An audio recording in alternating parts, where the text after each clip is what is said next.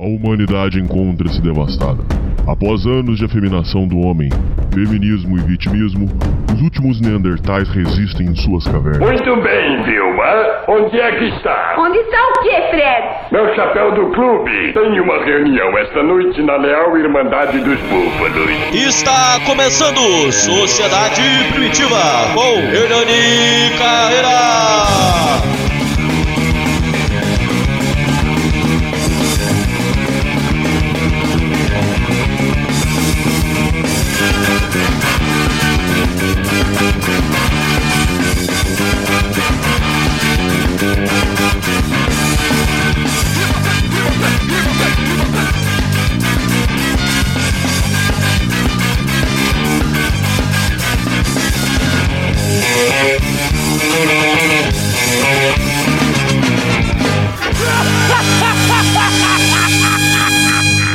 Salve, confraria! Hoje nós estamos para mais um episódio, o segundo episódio da série sobre mundo corporativo.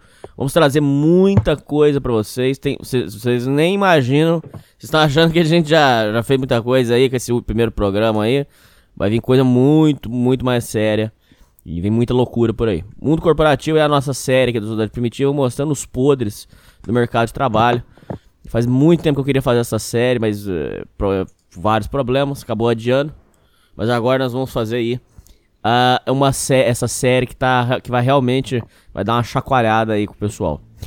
Uh, hoje, o que eu tô, vou trazer aqui já era uma pessoa que eu queria, queria trazer há muito tempo, porque foi uma pessoa que mudou de vida por causa de que a vida dele se tornou uma loucura. Eu não vou dar spoilers porque a história dele é muito, muito legal. E vocês ouvintes realmente é legal e triste, mas é, vocês vão ouvintes hoje vão ter uma, uma experiência muito interessante. Hoje quem vem aí ajudar a gente no mundo corporativo é o nosso amigo Paulão. Fala, Paulão. E aí, Hernani, e aí, ouvintes? Tudo jóia? Você quer, você quer que fale o seu nome é, é, com sobrenome ou não? É perigoso, né, Paulo? Melhor não. Não, né? melhor não, porque hoje eu vou contar umas histórias aqui que é melhor. Perigoso, é, né? Deixa. Não sei, né, que pode acontecer mesmo. É. Ô, ô, Paulo, aqui a gente gosta das, da história com bastante detalhe e Uhum. sem pressa. Certo, é isso. É, vamos começar do basicão. É, como é que foi, assim, de uma forma, hum, assim, passando por cima, como é que você classifica que foi, que foram os seus estudos e como é que foi a época da escola pra você? É, e, e- e as expectativas que seus pais criaram sobre você foram muito grandes? É, queriam escolher o que você ia fazer? Conta, conta com detalhes, como é que foi a escola? Certo. as expectativas dos pais e como é que foi pra você essa, essa a- o tempo que você estudou? É, pra falar agora só a parte de escola mesmo, né? Não faculdade ainda. Sim, ensino- Tá, beleza. Tipo, é, é engraçado porque eu acho que eu fui bem assim no estilo que eu acho que talvez seja um padrão meio comum assim de brasileiros de ser tipo é, que filho é meio paparicado demais, tá ligado? Não sei se você teve isso assim no sentido de, de escola mesmo, tipo qualquer coisa que a criança faz, tipo, ó, mas nossa, ele é muito inteligente, sabe? Esse tipo de Ele é coisa. especial. Ele é especial, sabe? Esse tipo de tratamento. Isso é um assim. perigo. É, mas não assim, tipo, ah, todo dia, em todas as coisas, que, tipo, por exemplo, eu fazia coisa errada e passava a mão na minha cabeça. Não, isso acontecia. Tipo, eu fui bem educado nesse sentido, assim, tipo, ah, fez coisa errada, sei lá, vai apanhar e é isso, tá ligado? Mas em Hum. questão à escola, cara, eu lembro muito de, tipo, eu receber esse incentivo, assim, como se eu fosse um gênio, sabe? E isso foi algo, é, que nem você falou, algo eu acho que é muito perigoso, tá ligado? Eu sempre ouvi que eu era muito inteligente, que não sei o que, que era acima da média, só que eu não era, cara, eu só era um cara normal ali na escola. E agora imagina a cabeça da criança, né? Tipo, ouvindo isso dos pais, familiares, e eu acho que acontece com muita criança. E, e, tipo, vendo isso na, na televisão também, né, cara? Tipo, qualquer lugar que você assiste uma história, tem lá o super-herói, tem lá o personagem principal, e ele é o centro do universo, tá ligado? Tudo dá certo no final Certo. tudo vira, sabe, conto de fada, o bem vence o mal e é isso, saca? Mas na vida, na prática, mano, tipo, eu fui descobrir depois que não é bem assim, sabe? Então, acabou sendo criando, tipo, uma fantasia na, na minha cabeça de, tipo, tudo vai dar certo que eu sou foda. Só que não é bem assim. Bom, ah, com relação às expectativas dos pais, como é que era? É, muita pressão? Eles queriam escolher sua profissão? Como é que foi? Sim, ah, sim, sim. É, na infância, tipo assim, é, minha mãe nunca deu esse tipo de papo assim, pelo menos não na infância. Mas meu pai, ele sempre foi muito trabalhador, ele é muito trabalhador ainda, né? Tá vivo e tal. Mas, e, e ele passava isso para mim. Eu lembro que, inclusive, tem uma frase que ele falava sempre, que eu acho uma boa frase, inclusive, que é tipo, que o trabalho dignifica o homem.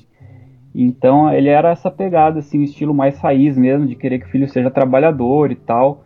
É, ele nunca me pressionou, tipo assim, não, tu vai ter que fazer isso e acabou. Mas ele queria que eu trabalhasse. Então, tipo, porra, eu era criança, eu ia jogar videogame, por exemplo. Ele ficava me enchendo o saco, tá ligado? Ficava pegando meu pé, que não era pra jogar videogame, eu ter que meio que jogar escondido, sabe? Esse tipo de coisa.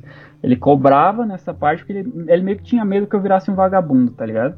Eu não, não culpo por isso, eu sei que ele só queria o bem fazendo isso e tal. A intenção mas... foi boa. Lógico, total, pô. O cara, ele só não queria ver um filho perdido no mundo, sabe? Sem rumo, sem nada. Ele queria que eu trabalhasse, tipo, queria que fosse trabalhador e tal. E aí ele meio que me levava pro trampo dele, esse tipo de coisa, me cobrava, não queria que ficasse jogando videogame, essas paradas, assim. Também acho que é normal. Eu acho que é bem comum também crianças passar por isso, mas nunca teve uma pressão tipo, ah, não, tem que fazer isso. Tem uma história que, tipo, na hora que a gente for desenvolvendo, eu vou contar mais pra frente, uma outro tipo de pressão, mas é quando eu tava na faculdade, mas no, na infância eu não tive, não. Bom, aí você tirou o ensino médio. Aí, quando você tirou o ensino médio, como é que foi a escolha de, de faculdade? Uhum. E, e, eu queria saber se você já estava começando, já começando uhum. a surtar. Como é que foi, como é que tava a sua cabeça?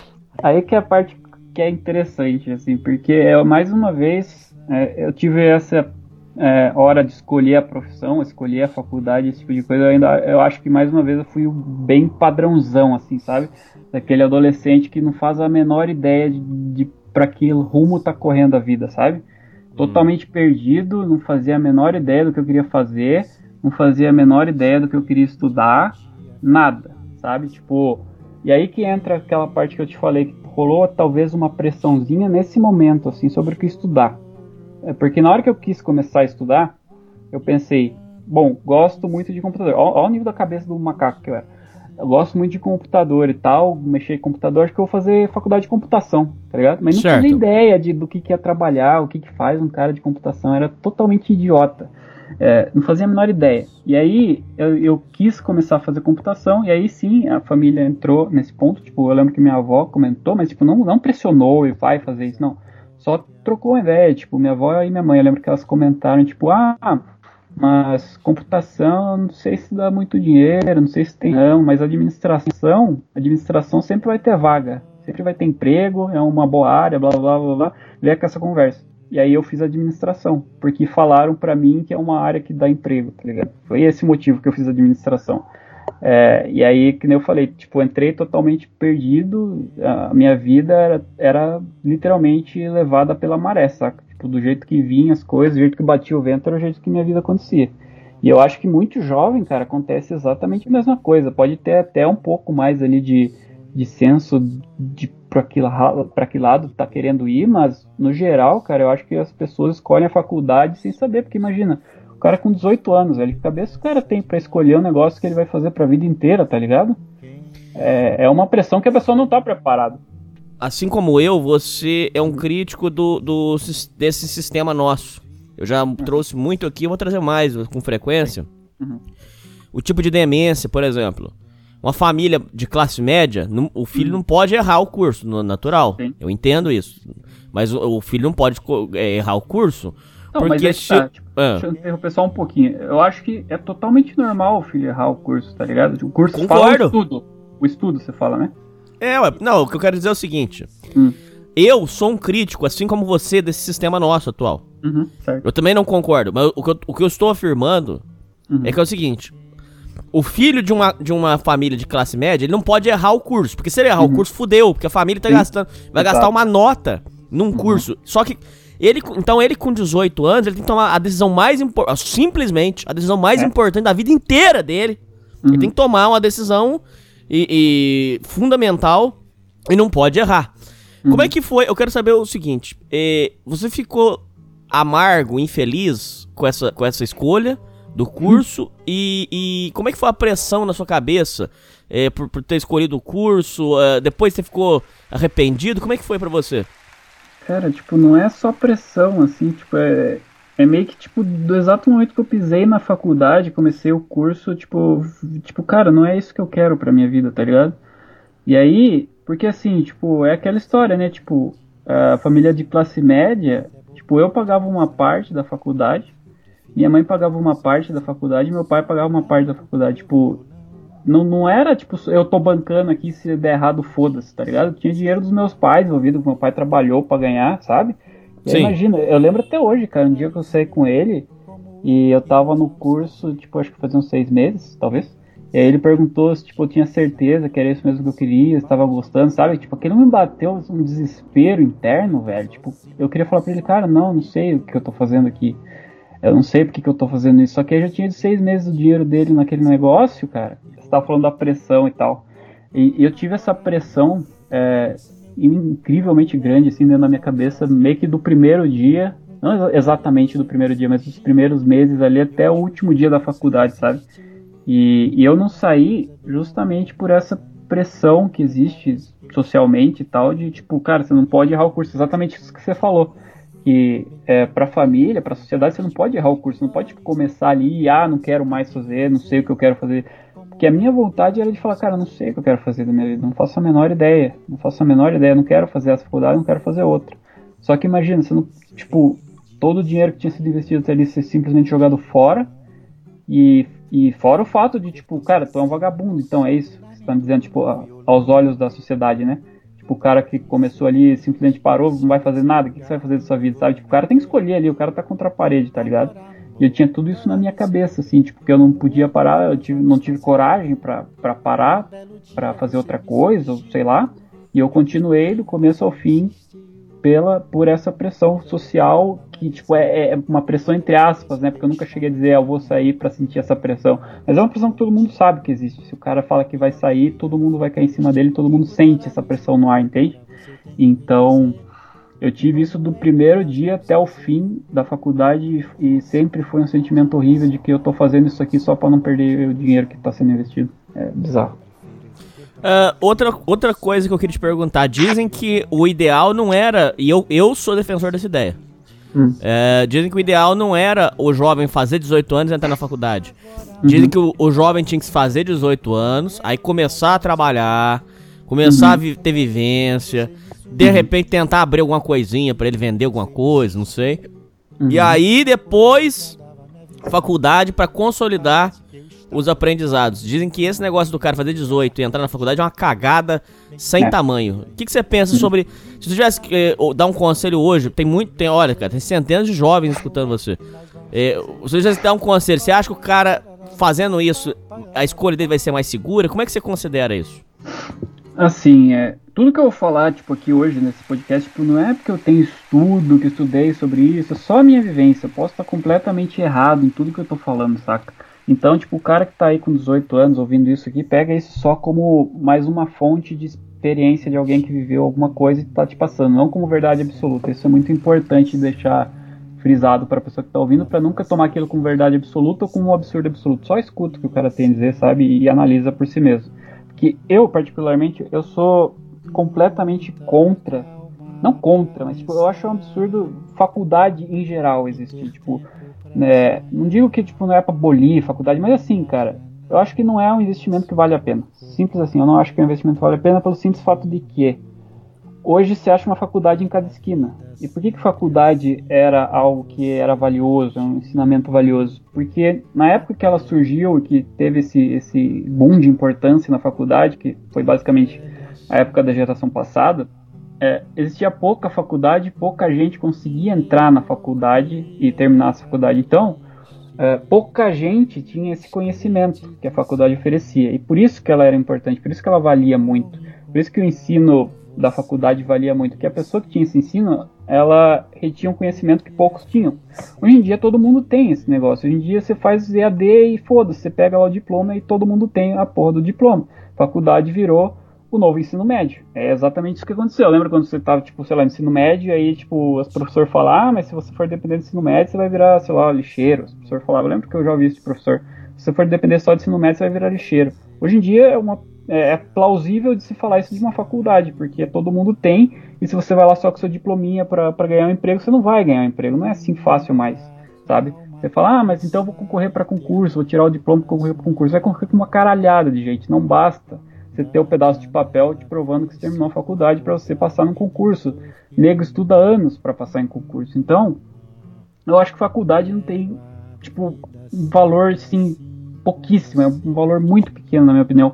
É que nem ouro, cara. Imagina você pega ouro. Ouro hoje vale muito porque tem pouco. Você pega e joga um monte de ouro no mercado, acabou o valor do ouro, tá ligado? É a mesma coisa. Na minha opinião, é a mesma coisa com faculdade. Mas agora, o que você falou eu acho bem interessante. Assim, primeiro que, imagina, a pessoa de 18 anos ter essa decisão pela frente é um total absurdo. Ela tem que decidir a vida dela ali pelo curso que ela vai fazer, o que ela vai querer fazer da vida dela pelos próximos, sei lá, 40 anos. Tendo 18 anos, cara.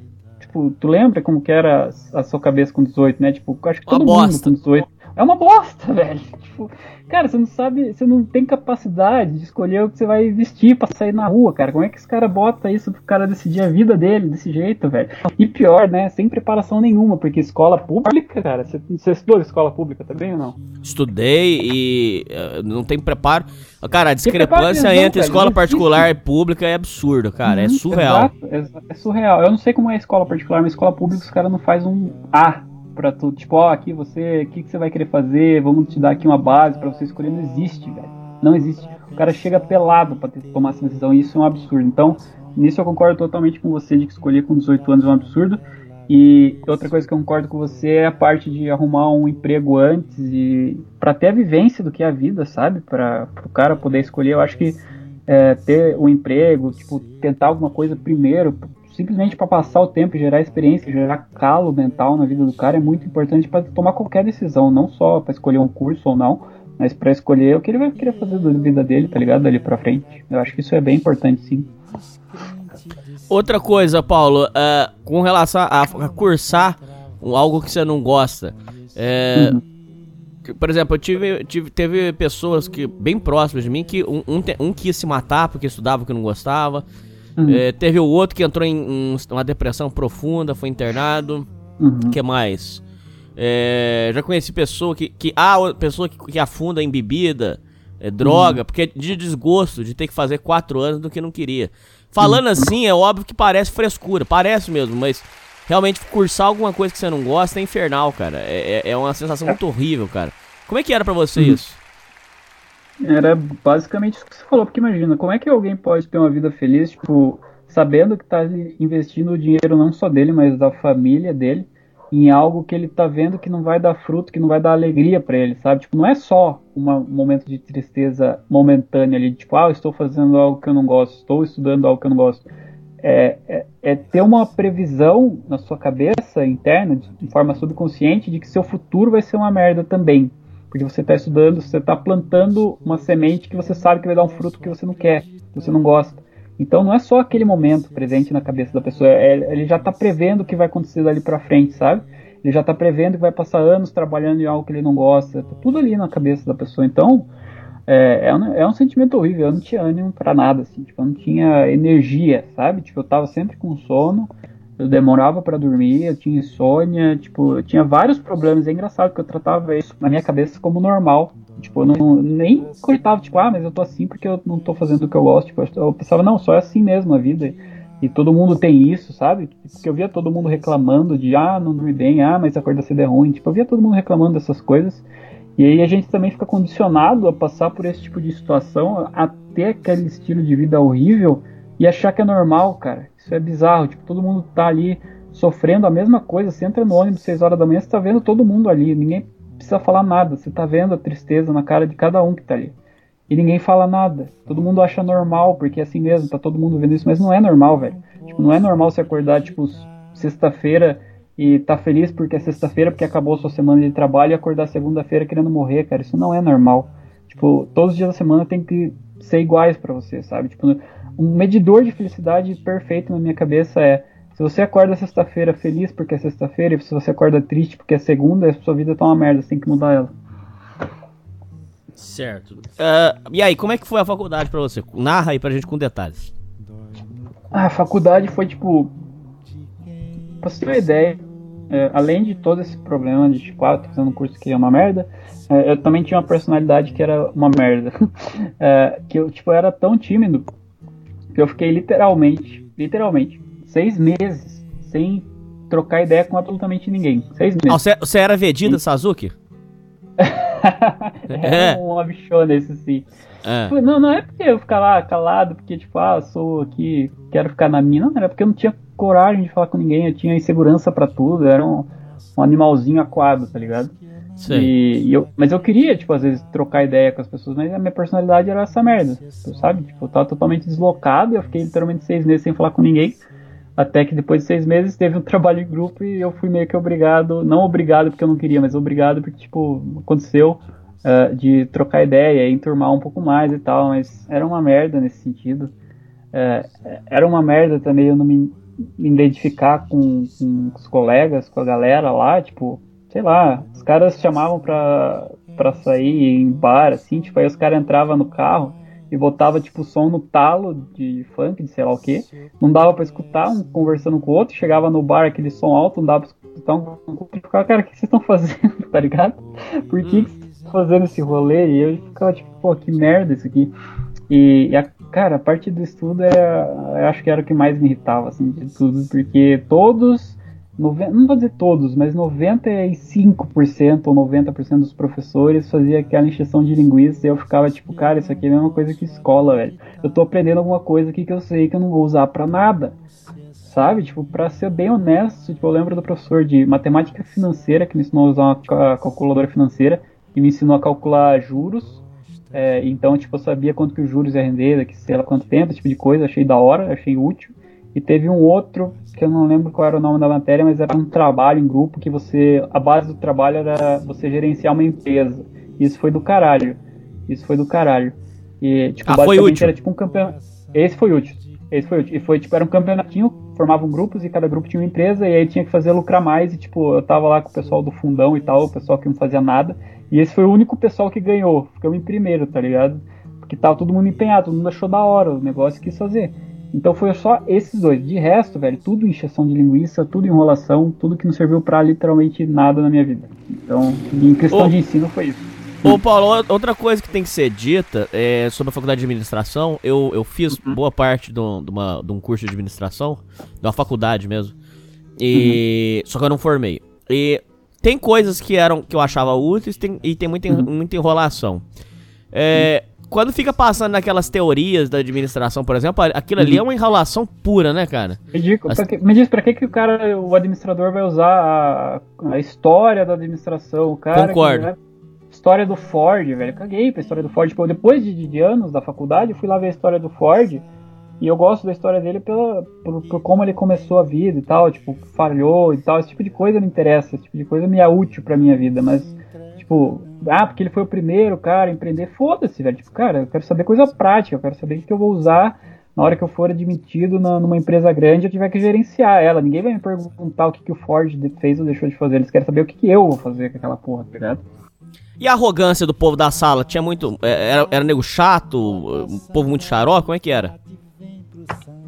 É, talvez algum professor seja, se for olhar por esse lado, mas em questão a alunos, não que é engraçado, porque hoje em dia eu sei que tem muito, né? É, questão de aluno, né, pegar aí um, alguns cursos, eu escuto muito falar de, tipo, o cara que faz, sei lá, filosofia, pedagogia, eu não sei qual curso, mas eu sei que tem cara muito arrogante. Mas, é, no curso de administração, eu não senti nada disso, porque era o pessoal perdido, tá ligado? Era o pessoal que não, tipo, não batia no peito, ah, eu sou administrador, olha como eu sou foda, tá ligado? Era todo mundo ali, ninguém sabia por que tava ali. Então não tinha essa arrogância, mas eu sei que rola muita arrogância, assim, de, de outros cursos mas de administração eu não vi não, era um pessoal bem de boa. Entendi. E aí, como é que foi, como é que foi passando, a, como é que foram passando as coisas depois? É, falar de emprego agora, se diz? Ou na faculdade mesmo? Não, aí você formou na faculdade? Você foi até o final? Sim, infelizmente. Caraca, você aguentou, cara, até mais, o final? Eu acho que foi, foi o dinheiro mais mal gasto de toda a minha vida, cara. Não tem nem dúvida. E eu não posso nem dizer, tipo, ah, eu não gastaria de novo, porque aí tá um negócio importante. Não digo que é pra pessoa fazer isso, mas uh, o sofrimento, tipo, aquele negócio, aquele erro gritante do, do, do, seu passado é o que, tipo, te dá o background para você não errar no futuro e pra você estar tá mais forte no futuro, tá ligado? Pra você não cair no mesmo erro de novo. Então, é, todo esse, esse erro bizarro que eu cometi de tipo pegar um curso desse e ir até o final, hoje em dia, cada coisa que eu invisto, eu tenho total certeza de que eu estou fazendo o investimento certo, sabe? Eu vejo cada vírgula do que está acontecendo, cada vírgula de quem é o profissional que está me ensinando alguma coisa para ir eu investir o negócio. Então, eu não, não, não diria é, tipo, ah, nunca faria, teria feito esse curso de novo, porque o efeito borboleta da parada pode ser importante na vida da pessoa, sabe? Então, eu tenho é, tudo de ruim que a faculdade me deu, eu uso a meu favor hoje, saca? Ah, outra coisa, claro. sim, outra uhum. coisa, é, você falou assim que durante a faculdade que o seu pai chegou a, a, a fazer uma certa pressão em você, que rolou algum, alguma coisa. O que que foi? Durante a faculdade, foi a parte que eu falei dele perguntar se estava gostando, você disse? Não, não, é que você pegou e falou assim, que o seu pai, hum. ele, ele não. Você falou que o seu pai, ele não ele não. Ele, ele, cobrava só que você não fosse um vagabundo, mas ele não ficava. Isso. Ele não ficava na sua cola. Só que você disse que durante a faculdade, é, aí acabou rolando uma pressão. O que, que foi? Eles, eles ficaram te pressionando pra você se formar? O que, que foi? Não, não teve essa pressão de formar. A pressão que eu quis dizer é uma pressão. Uh, aquela pressão fica no ar, sabe? Que você sabe que. Se, é aquele que você sente se você falar, cara, eu vou sair da faculdade, todo mundo vai cair matando, tá ligado? Nossa senhora. É, existe, né? Todo mundo sabe que tem. É, Bom, aí beleza, aí você formou, legal. O estágio, você já fez na faculdade ou você depois de formado? Então, não, eu comecei é, no, logo de cara, tipo, era faculdade e trabalho, logo de cara, logo de começo. Na verdade, o estágio eu peguei logo de começo. Eu peguei um estágio com a prefeitura, assim que eu entrei na faculdade, né?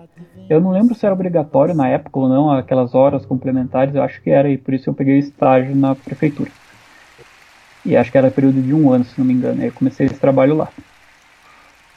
E aí? Quer que já, já mande as histórias de, de, de trabalho? Eu já deixei Vambora. até anotadinho os tópicos para não esquecer aqui. Eu não passei, tipo, ah, injustiças bizarras e absurdas. Mas tem uma outra história, eu acho que essa primeira aqui deve ser a mais absurda, assim, que, tipo, se eu entrasse, por exemplo, na justiça, ia dar, ia dar pra conseguir alguma coisa. Porque, assim, é, deixa eu só tomar uma água rapidão aqui. Assim, é, o primeiro emprego que eu falei, eu peguei na prefeitura, que era um estágio.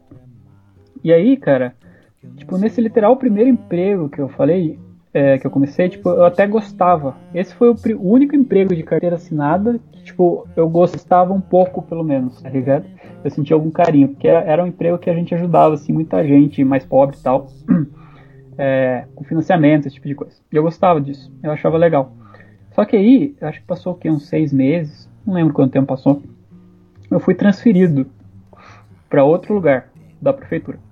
E depois, é, aliás, nessa mesma época eu ouvi dizer, né, aí eu já não sei se é verdade, não estou afirmando nada, mas eu ouvi dizer que foi por causa de conchavo político, saca? Tipo, o político fulano é, me tirou dali porque precisava dar aquela vaga que eu tava para amigo de tal outro cara, sabe? Esse tipo de coisa. E, hum. e, e a, a, então já tinha maracutaia.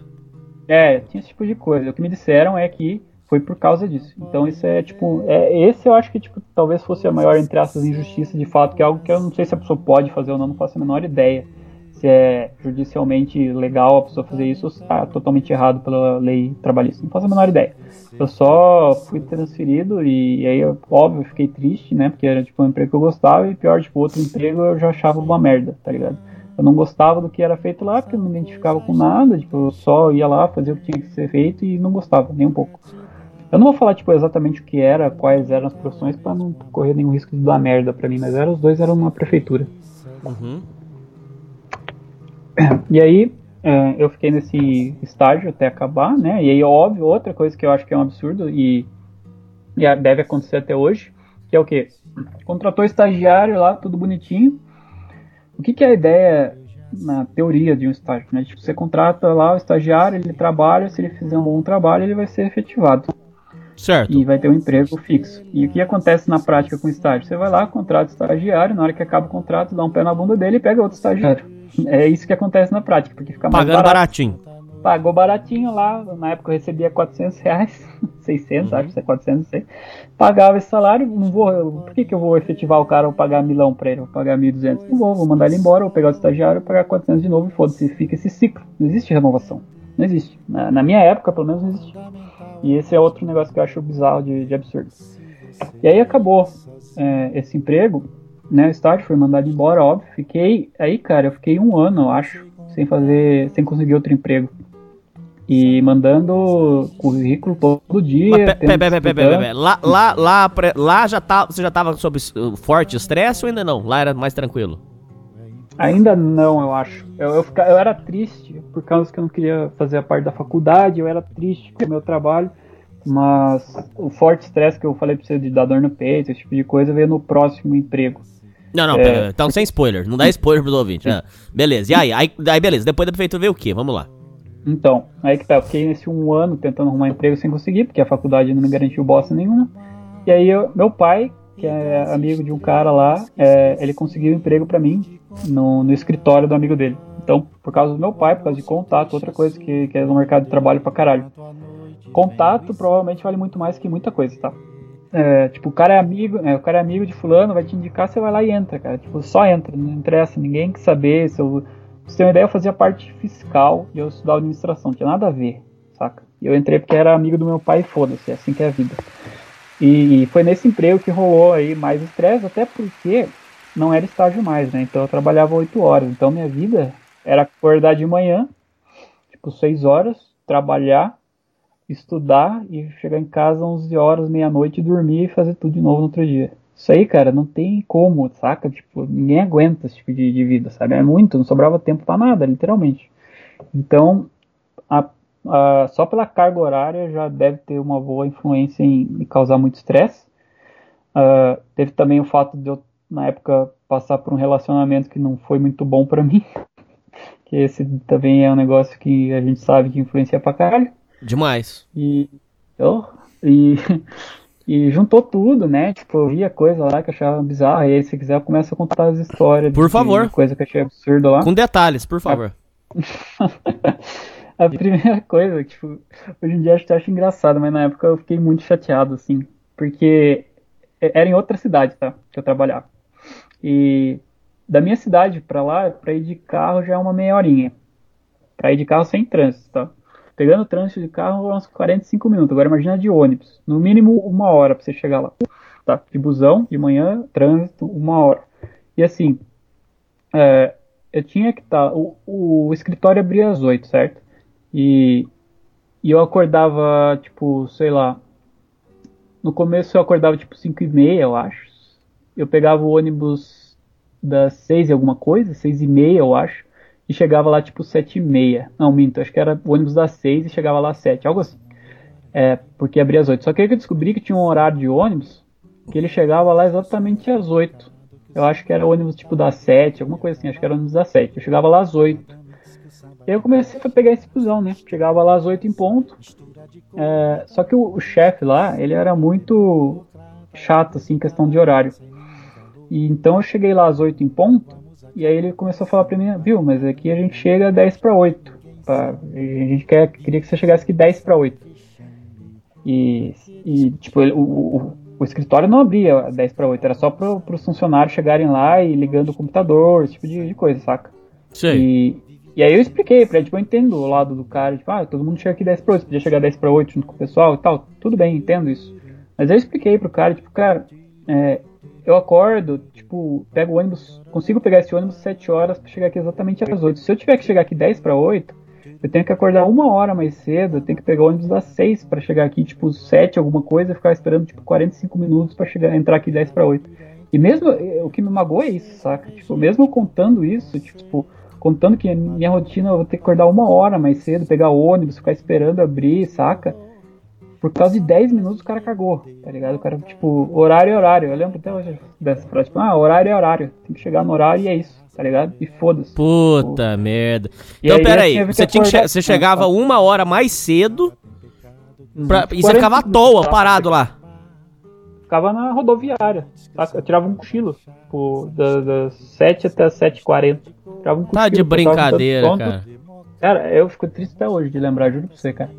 Eu chegava, ele sabia que eu cursava, tipo, eu era, isso que eu era é, filho do, do amigo dele, saca? E, e esse negócio, cara, que existe em empresa, que, tipo, não é só esse caso, tipo, a falta de empatia que existe no geral, cara, em qualquer empresa de corporação, tá todo mundo cagando um pro outro, todo mundo se vê todo dia lá e tá, na, na prática, todo mundo um pouco se fudendo, velho.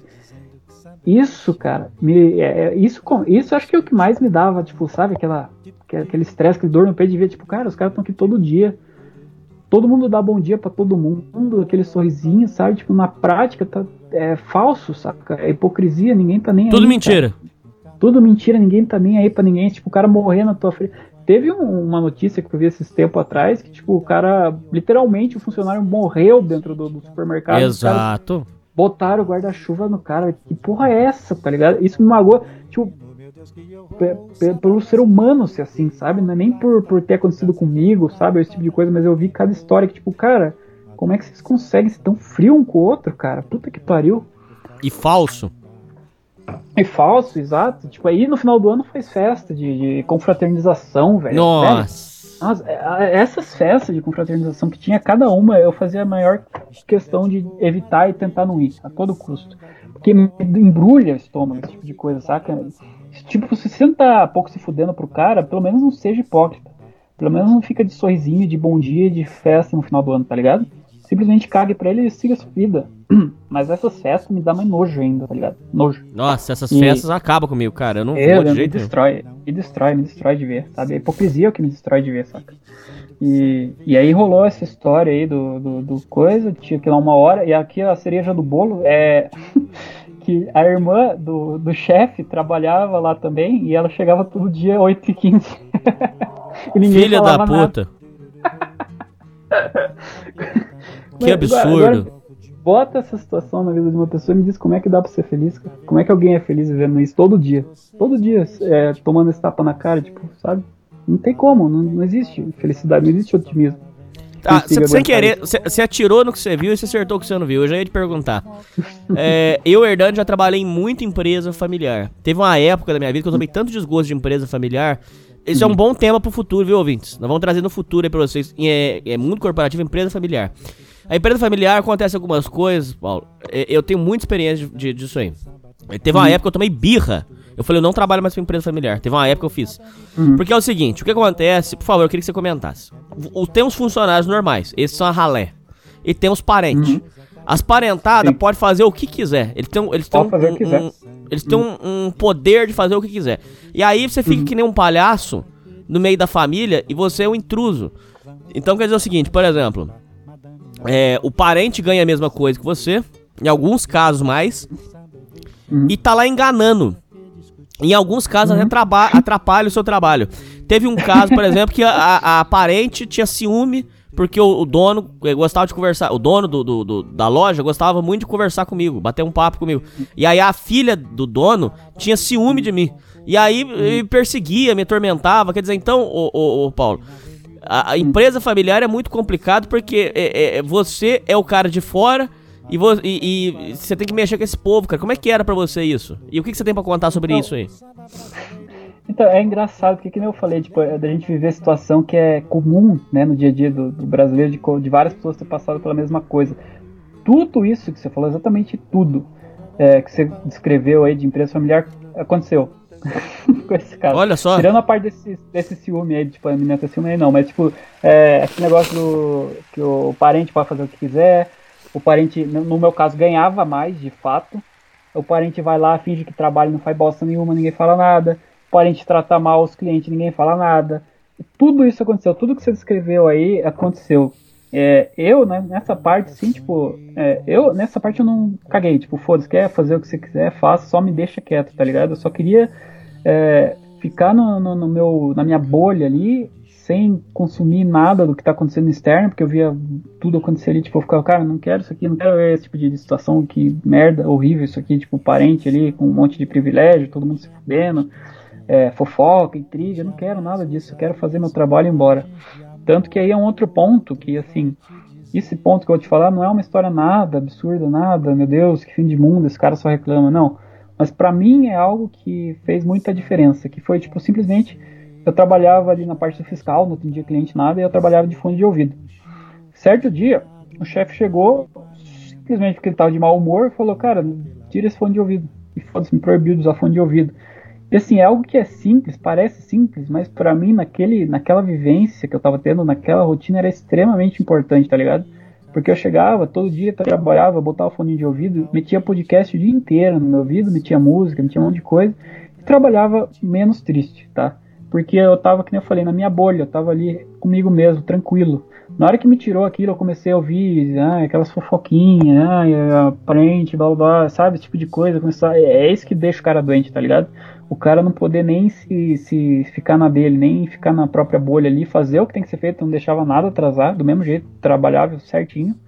E não podia mais, sabe? Simplesmente ter meu foninho ali e só de tirar esse fone já foi algo que me afetou também pra caralho.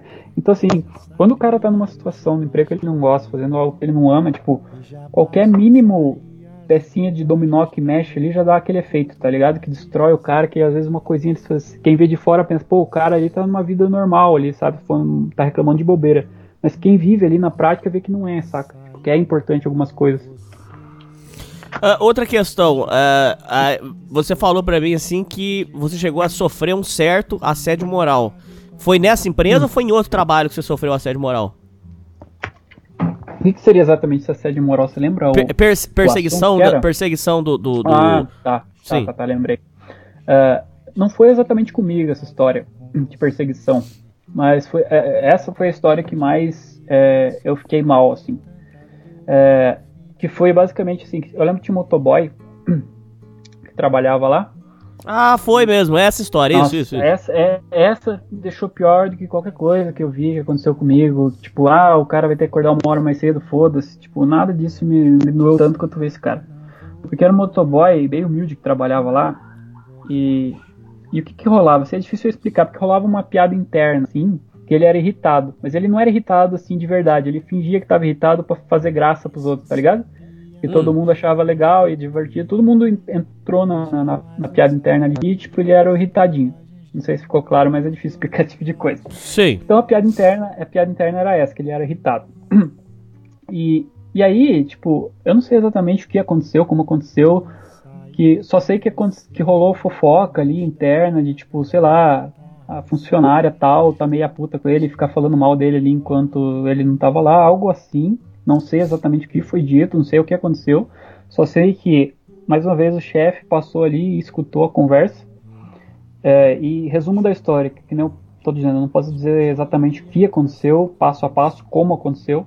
Mas o que eu sei é que o cara foi mandado embora por causa de fofoca envolvendo essa piadinha interna que no final das contas não era nada demais, sabe? Tipo, o cara não deixou de fazer o trabalho dele, o cara não, não tratou mal nenhum cliente, o cara não fez literalmente nada, o cara não chegou atrasado, sabe?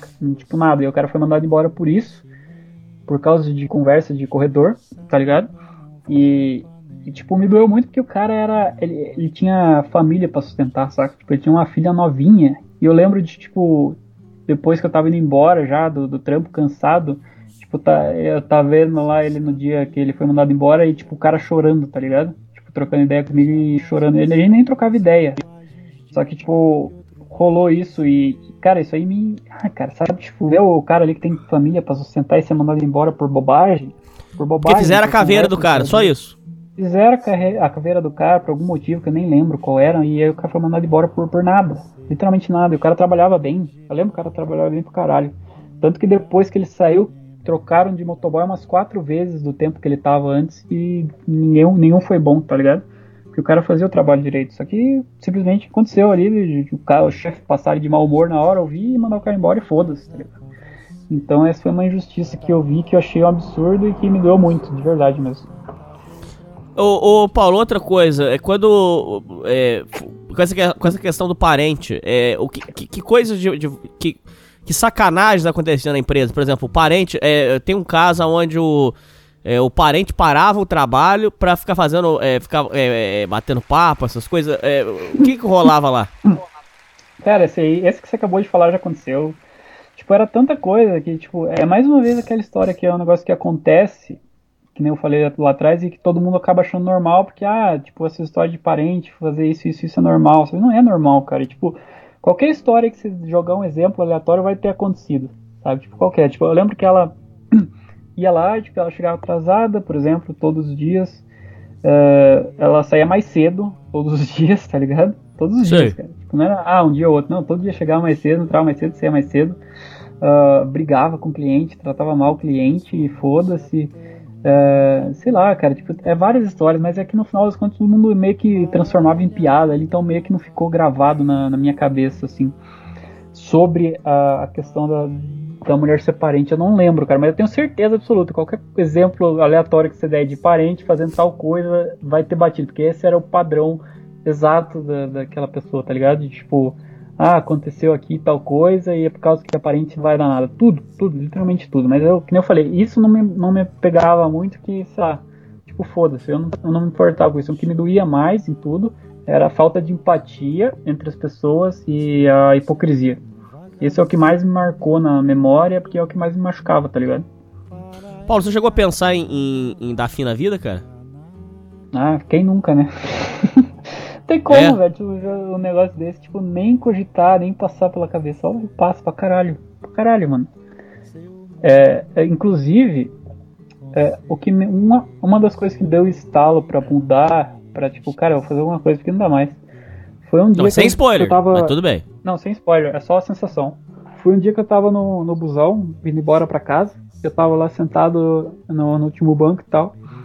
E eu tava mais uma vez, tipo, eu, eu, eu sou um cara que tem uma sensibilidade, assim, pra. Sei lá, eu me afeto com esse tipo de coisa, assim, que não é direta, sabe? Então, só de eu estar sentado ali no, no busão, 6 horas da tarde, sentindo aquele ambiente, tá ligado? Você olha ali pra cara do cobrador, você vê que o cara tá, tá triste, o cara tá meio cabisbaixo, ali você vê todo mundo, você não vê ninguém feliz de fato, sabe? Você sente energia, sabe o que eu tô falando? Tipo, eu conseguia ver aquilo, eu conseguia sentir aquilo, tipo, aquele peso no ambiente.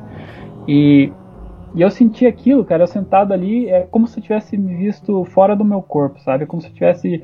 É, como se eu fosse outra pessoa ali olhando a mim mesmo ali naquela situação, com aquela roupinha social, é, com aquele cansaço, sabe? Tipo, o, o corpo sentindo como se tivesse cimento em cima, sabe? É tudo questão de sensação e, tipo, me deu aquele estalo, tipo, cara, olha a vida que eu tô vivendo. E aí, tipo, veio de estalo imediato assim, na minha cabeça. Veio uma frase pronta na minha cabeça do nada, assim, não pensei, só veio. Veio assim uma frase tipo, cara, se com 50 anos eu ainda estiver exatamente aqui, nessa rotina, igual eu tô agora, sentado aqui no banco, voltando para casa, 6 horas da tarde no emprego que eu não gosto, eu vou me matar. Tipo, veio essa certeza na minha cabeça, eu vou me matar. Se eu estiver com 50 anos fazendo isso que eu tô fazendo hoje, acabou. Então, assim, tipo, meu cérebro me, me, jogou isso aqui, cara, você tem até os 50 anos pra você mudar isso aqui, senão não vai dar não. Tipo, se você chegar com 50 anos aqui desse mesmo jeito, ó, se mata. Tipo, acabou. É, esse é o prazo que eu te dou, tá ligado? Foi como se, tipo, minha alma saísse, olhasse ali, tipo, a vida, tipo, olha que vida de merda, deixa eu falar pra esse cara. Voltasse, tipo, ó, você tem até os 50 anos, senão você vai se matar. É sensação, tudo que eu tô falando pra você, ver tudo em questão de sensação. Tipo, não foi nada, tipo, ah, eu tava ali num dia mal, não. É, é, é um insight que veio em mim e aconteceu, sabe? Então, depois desse dia eu meio que comecei a, de fato, tentar fazer alguma coisa porque não dava mais. Você acha que foi algo sobrenatural ou não? Você acha que foi algo só da, da mente mesmo? Eu não sei, cara. Se existe alma, deve ter sido a alma ou Deus, eu não faço ideia. Se foi ou não sobrenatural. Ah, eu não sei, não faço, não tem explicação, mas o que quer que tenha sido, que foi, tipo, se foi, ah, se foi alma, se todo alguém aqui falar, ah, mas é espírita, é Deus, é anjo, não sei, não, tipo, pode ser tudo, pode não ser nada. Não Você sei, chegou a sofrer humilhações lá, Paulo, ou não? Ah, cara, de lembrança, sim, eu sei que eu já devo ter sofrido alguma, mas, tipo, de lembrança, assim, não me fica na memória, sabe, tipo, que eu me lembro, assim, de bate pronto, uh, teve uma vez que, tipo, eu fiz algum trabalho na prefeitura ainda, que, tipo, a mulher me chamou lá no escritório e falou, ah, mas isso aqui não pode ser assim, mas não é grande humilhação, não acho de fato uma história contundente, não, que eu me lembre. Entendi. Bom, e aí o que foi se passando? O que aconteceu? Uh, tá. Então, uh, dali pra frente foi só. Uh, ladeira abaixo. ladeira abaixo, a água batendo na bunda, né? E e aí começou a dor no peito, assim, tipo, acho que um, o, o estalo pra eu sair fora dali foi essa dor no peito. Porque do nada começou a doer meu peito, assim, eu falei, caralho, eu vou infartar. Eu achei que era problema no coração. Aí eu fui no, no cardiologista e tal, e ele falou que meu coração tava perfeito, era estresse. E, e aí eu comecei no psicólogo. Mas a partir do momento que eu descobri que era estresse, eu sabia já que, tipo, cara, eu tenho que sair daqui o quanto antes, porque não faz o menor sentido. eu ficava com dor no peito porque eu trabalho num negócio que eu não gosto. Tipo, não, tem que sair daqui. E aí chegou um momento que eu simplesmente quitei dali. E aí eu saí daquele emprego e fui correr atrás do que eu conseguia Mas pera, pera, fazer. pera, pera, pera, Dá, dá detalhes, como é que foi isso? Você, você chegou um dia e falou, não dá mais e pediu conta? Foi isso? Como é que foi? É que Ou você foi planejando, como é que foi? Fui planejando, exatamente. Eu tava pensando assim, não sei se você concorda, mas de contar a parte agora do planejamento, de como eu comecei, porque assim, não foi do nada, tipo, ah, vou aqui quitar e foda-se, vou ver minha vida, fazer o que eu gosto. Não. Foi desde o primeiro emprego. Tipo, eu pensando e bolando alguma forma de eu fazer algo que eu goste. sabe? Então vamos lá, pode contar. Tá, vamos lá, peraí, eu tomar uma água. Que essa parte é boa. Porque assim, desde o primeiro emprego que eu peguei na prefeitura, com 18 anos, eu já tinha em mente, cara, é, eu queria fazer alguma coisa que eu não sei o que é, mas que me dá algum desenvolvimento, tipo assim, que eu trabalho e eu vou evoluindo, assim, eu vou me desenvolvendo como pessoa, sabe? Eu vou melhorando como pessoa e eu gosto. Tipo, eu gosto do que eu tô fazendo. Eu quero isso, mas eu não faço a mínima, mínima ideia do que é. E a partir desse momento, cara, eu fui testando várias coisas, é, várias coisas mesmo. Então, assim, enquanto eu tava trabalhando, por exemplo, na época que eu era mais burro, vamos dizer assim, que tipo, eu era jovem, tinha 18 anos, sei lá, tipo, por exemplo, eu escrevia música, tá ligado? Eu escrevia Sei. canções, assim, tipo, eu falava, ah, vai que um dia eu consigo ser músico, comecei a tocar violão. Tomar mais uma água que minha garganta já não tô acostumado a falar tanto tempo. É, e aí, é, era desde esse tipo de sonho mais é, sonhador, vamos dizer assim, que comecei com isso, tipo, ah, vou começar a tocar violão, vou começar a querer fazer alguma música, vamos ver o que acontece e tal.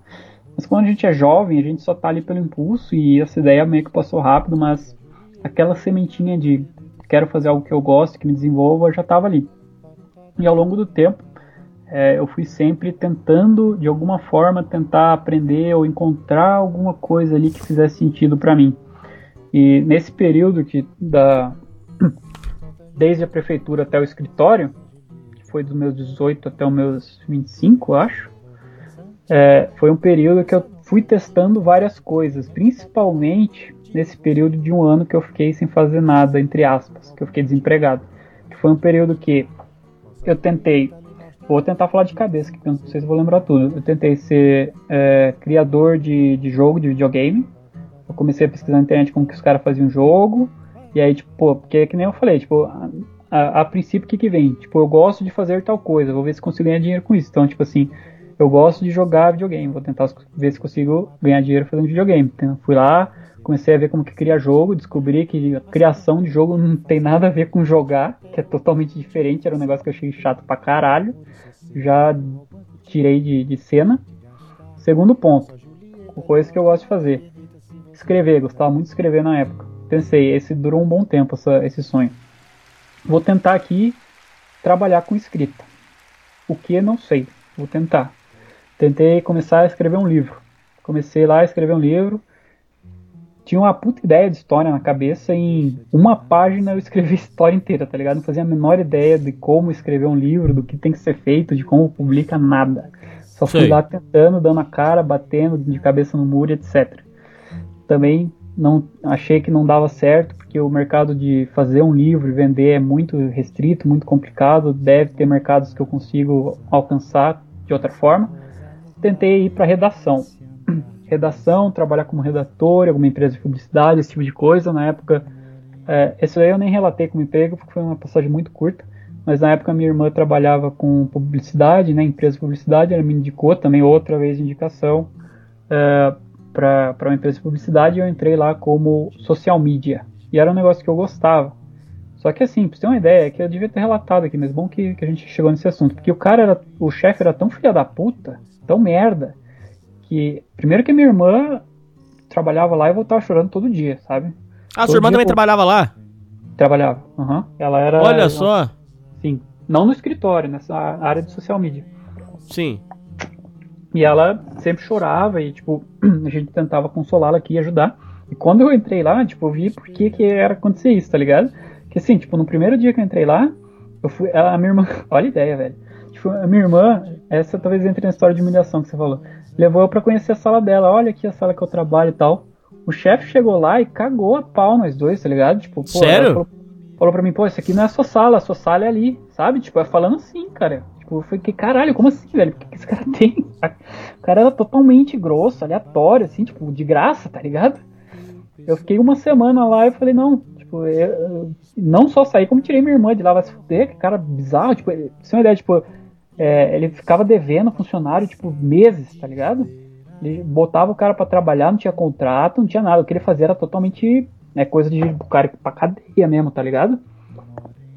Sei. É, era uns negócios absurdos, assim. Não tinha contrato, é, o cara ficava lá três meses e não pagava, sabe? Uns bagulho bizarro. Tirei ela. De lá.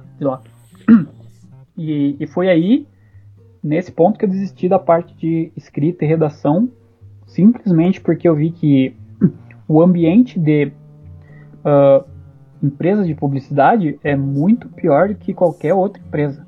Porque isso é bizarro, porque minha irmã trabalhava, eu vi a história dela e eu trabalhei nesse lugar. E, e, e, é o lugar onde o pessoal mais paga de bonitinha, de legalzão. Você vê aquelas. Isso, a gente trouxe dele. aqui, isso mesmo, é. Mano, é inacreditável, cara, o que, que acontece lá, tipo, dos caras tão hipócritas, tipo, pintar ali no Facebook de, ó, oh, que empresa legal, tudo lindo, e lá dentro seu inferno, cara. Isso é um inferno inacreditável. E aí ali se enrola ego pra caralho do cara que acha que é o artista digital, tá ligado? E achar que o cara é o, o foda, não sei o que. Ali rola de tudo. E por causa disso eu pulei fora na hora de querer assim trabalhar pra empresa de publicidade, tá ligado?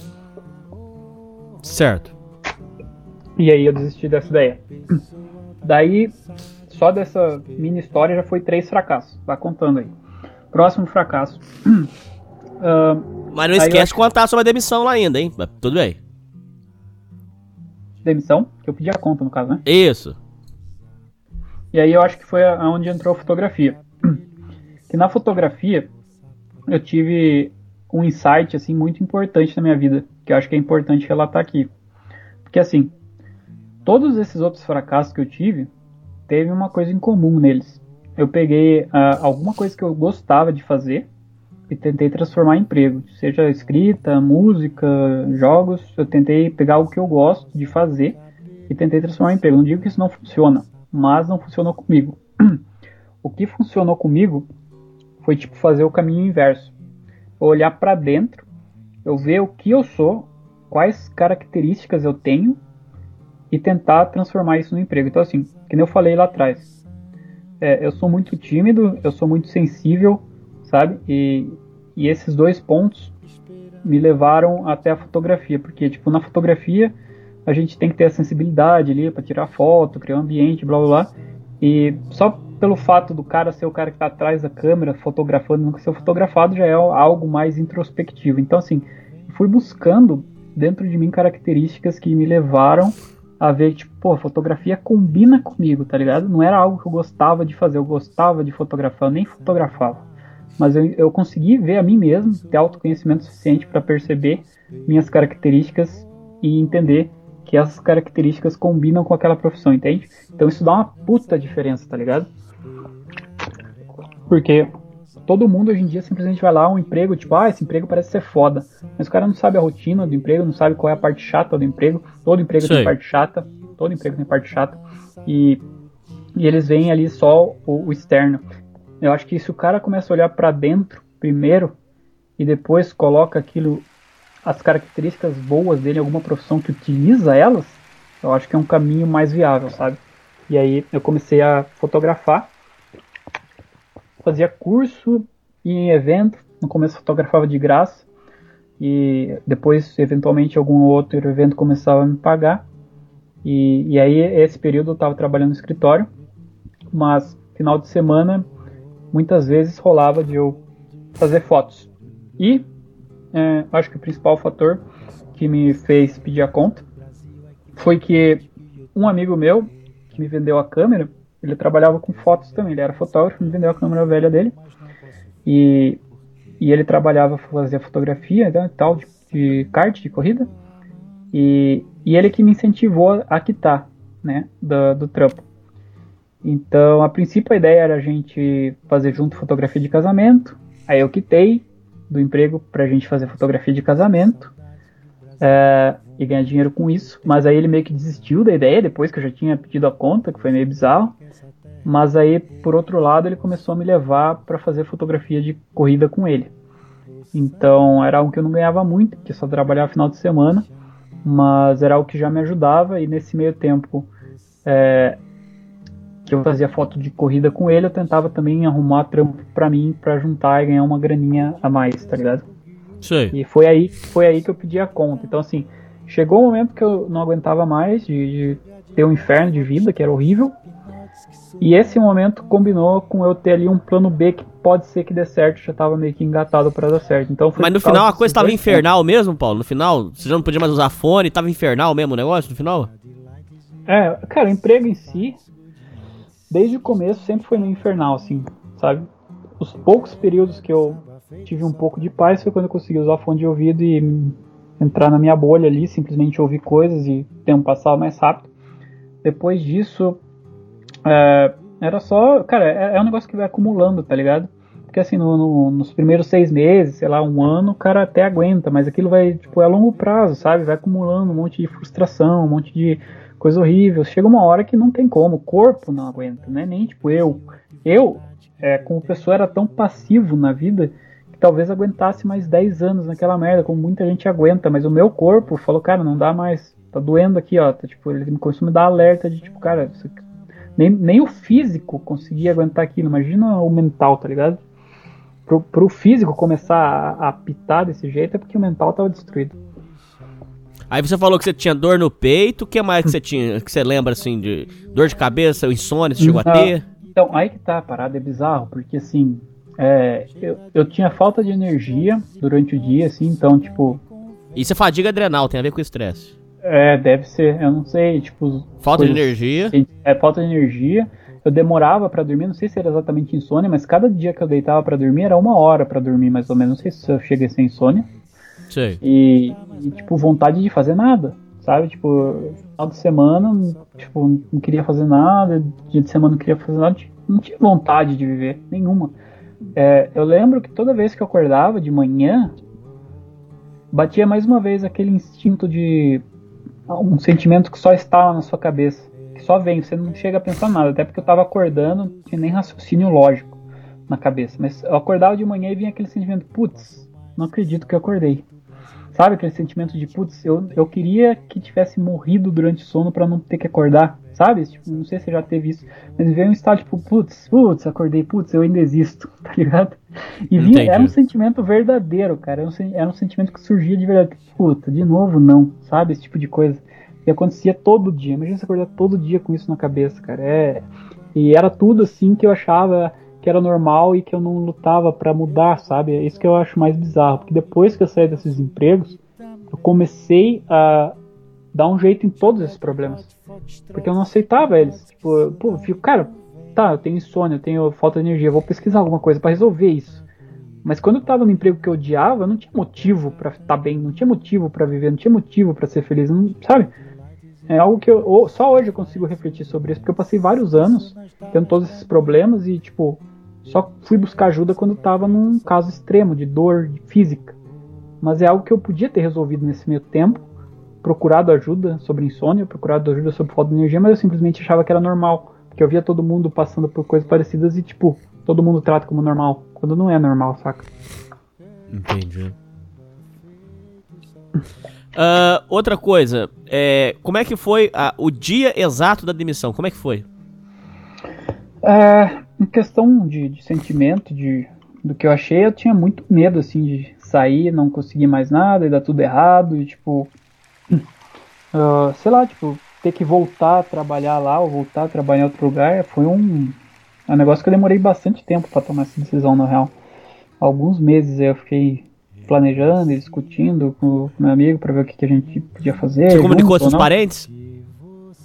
Uh, sim, aqui em casa, sim, tipo, que meus pais separados, mas minha mãe já tava sabendo e tal, mas não rolou nenhuma pressão, tipo, ah, você tem que ficar, você tem que sair, não. Ninguém ficou tinha... pressionando você? Não, mas é que tá exatamente porque eu tinha um plano B, né? Eu já tava fazendo fotos finais de semana e tal, já tava um negócio que caminhando mesmo que aos pouquinhos, tá ligado? Não sei como seria se eu simplesmente saísse, tipo, não sei o que eu vou fazer da minha vida, só que sair porque eu não aguentava mais, não sei.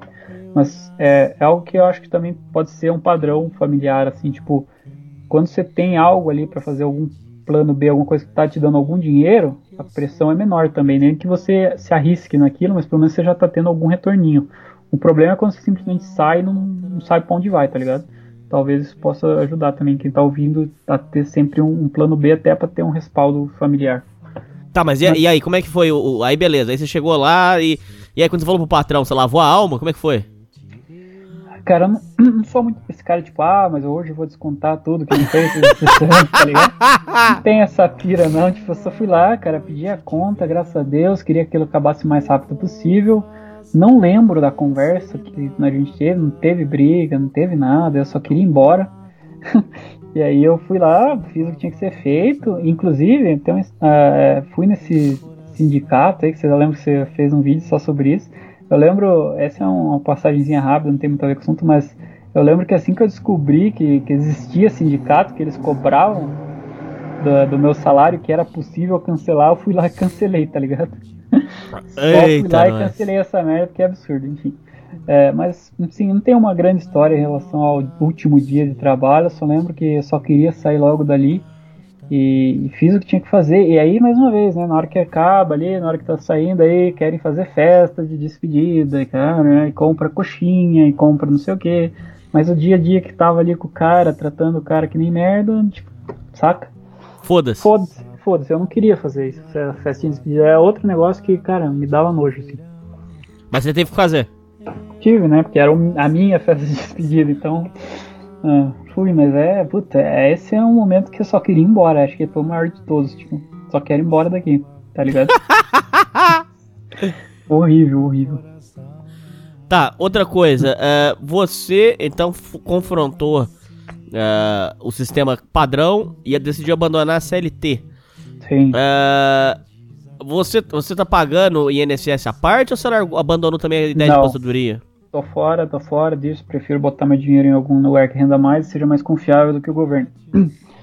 Não quero fazer pela CLT, quero fazer de outra forma. Entendi. Você prefere investir em outra, outra coisa? Sim, ah, cara, eu sei lá, eu meto, eu acho que uma boa ideia é fazer em vários pontos, sabe? Tipo, eu invisto em ação, eu invisto em é, fundo de imobiliário, sabe? Esse tipo de coisa, assim, tipo, separa o dinheiro, se der ruim em um, você vai para outro, tá ligado? Você tem ali um plano B. Porque ainda assim, cara, eu não faço muita ideia do que, que é bom, do que, que é ruim, sabe? Em questão a, a investir. Eu só acredito que seja melhor do que você pagar um valor todo mês durante sei lá quantos anos para chegar no final desse período você ganhar um salário mínimo, tá ligado? Eu acho que eu consigo fazer essa mesma quantia render mais de outras formas, então eu tento fazer essas outras formas. Mas mais uma vez, eu não faço a menor ideia se eu estou certo ou não nisso, é só o que eu acredito pelo que eu pesquisei. Enfim, estou falando que CLT, que, que tipo, depositar para o governo te pagar depois é bom ou ruim, não sei. Eu acho que é o melhor de se fazer é investir em outras formas, seja qual, qual for. Uh, beleza, aí quando você saiu, aí você começou a trabalhar com, com seu amigo tirando fotos. E aí, o que, que foi acontecendo? Exato. Aí, cara. A qualidade de vida subiu muito? Narra um pouco desses detalhes pra gente. Uhum. A dor então, do peito assim, sumiu? Foi sumindo pra caralho. foi sumindo pra caralho. Ela não sumiu assim de bate-pronto, né? Porque depois é algo que eu descobri toda vez, inclusive até hoje, quando me bate algum estresse, ela volta, sabe? Se eu tô passando por algum estresse, ela volta. Só que meu estresse diminuiu tanto que hoje em dia eu não sinto mais. Mas na época que eu acabei de sair de emprego, ainda sentia um pouco, ainda tinha aquele resquício. Mas foi passando o tempo, foi parando de sentir. E, cara, assim, o tempo que eu trabalhei com foto, para mim, foi muito bom teve pontos ruins, como eu falei, todo emprego tem um ponto ruim. Mas assim, só eu trabalhar com um cara assim, que, pô, conhecia tipo há 12 anos, tá ligado? A gente se dava bem, ia trabalhar lá, era só zoeiras, tipo, e a gente fazia um trabalho sério, não é porque é só zoeira que a gente fazia um mau trabalho, a gente fazia um negócio, porra, top demais. E, e fazia as fotos de kart com ele. Final de semana, é, de tempos em tempos, eu era fotógrafo aí de um evento de, de anime que rolava na cidade, eu ganhava um dinheirinho.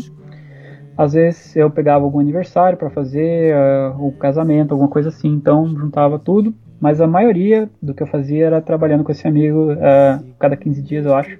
A gente ia lá e fotografava corridas e eu gostava muito.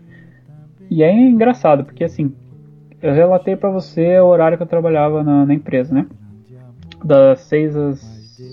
Acordava às 6 e saía às 6 mais ou menos. Com esse meu amigo, eu saía da minha casa às 5 da manhã que a corrida ou era em São Paulo ou era em outro lugar longe.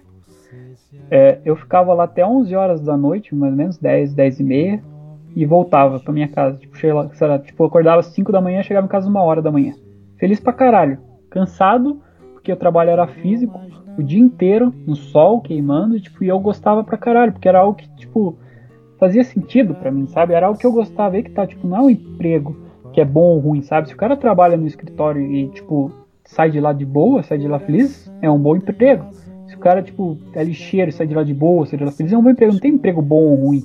O que é bom ou ruim é, é como a pessoa lida com aquela tarefa que ela faz. Então, assim, a tarefa de fotografar era muito boa nesse sentido, principalmente quando era com meu amigo, porque a gente se dava muito bem e não rolava pressão nenhuma ali, porque até porque ele era o chefe, ele, ele que fazia as vendas, blá blá blá, só fotografava.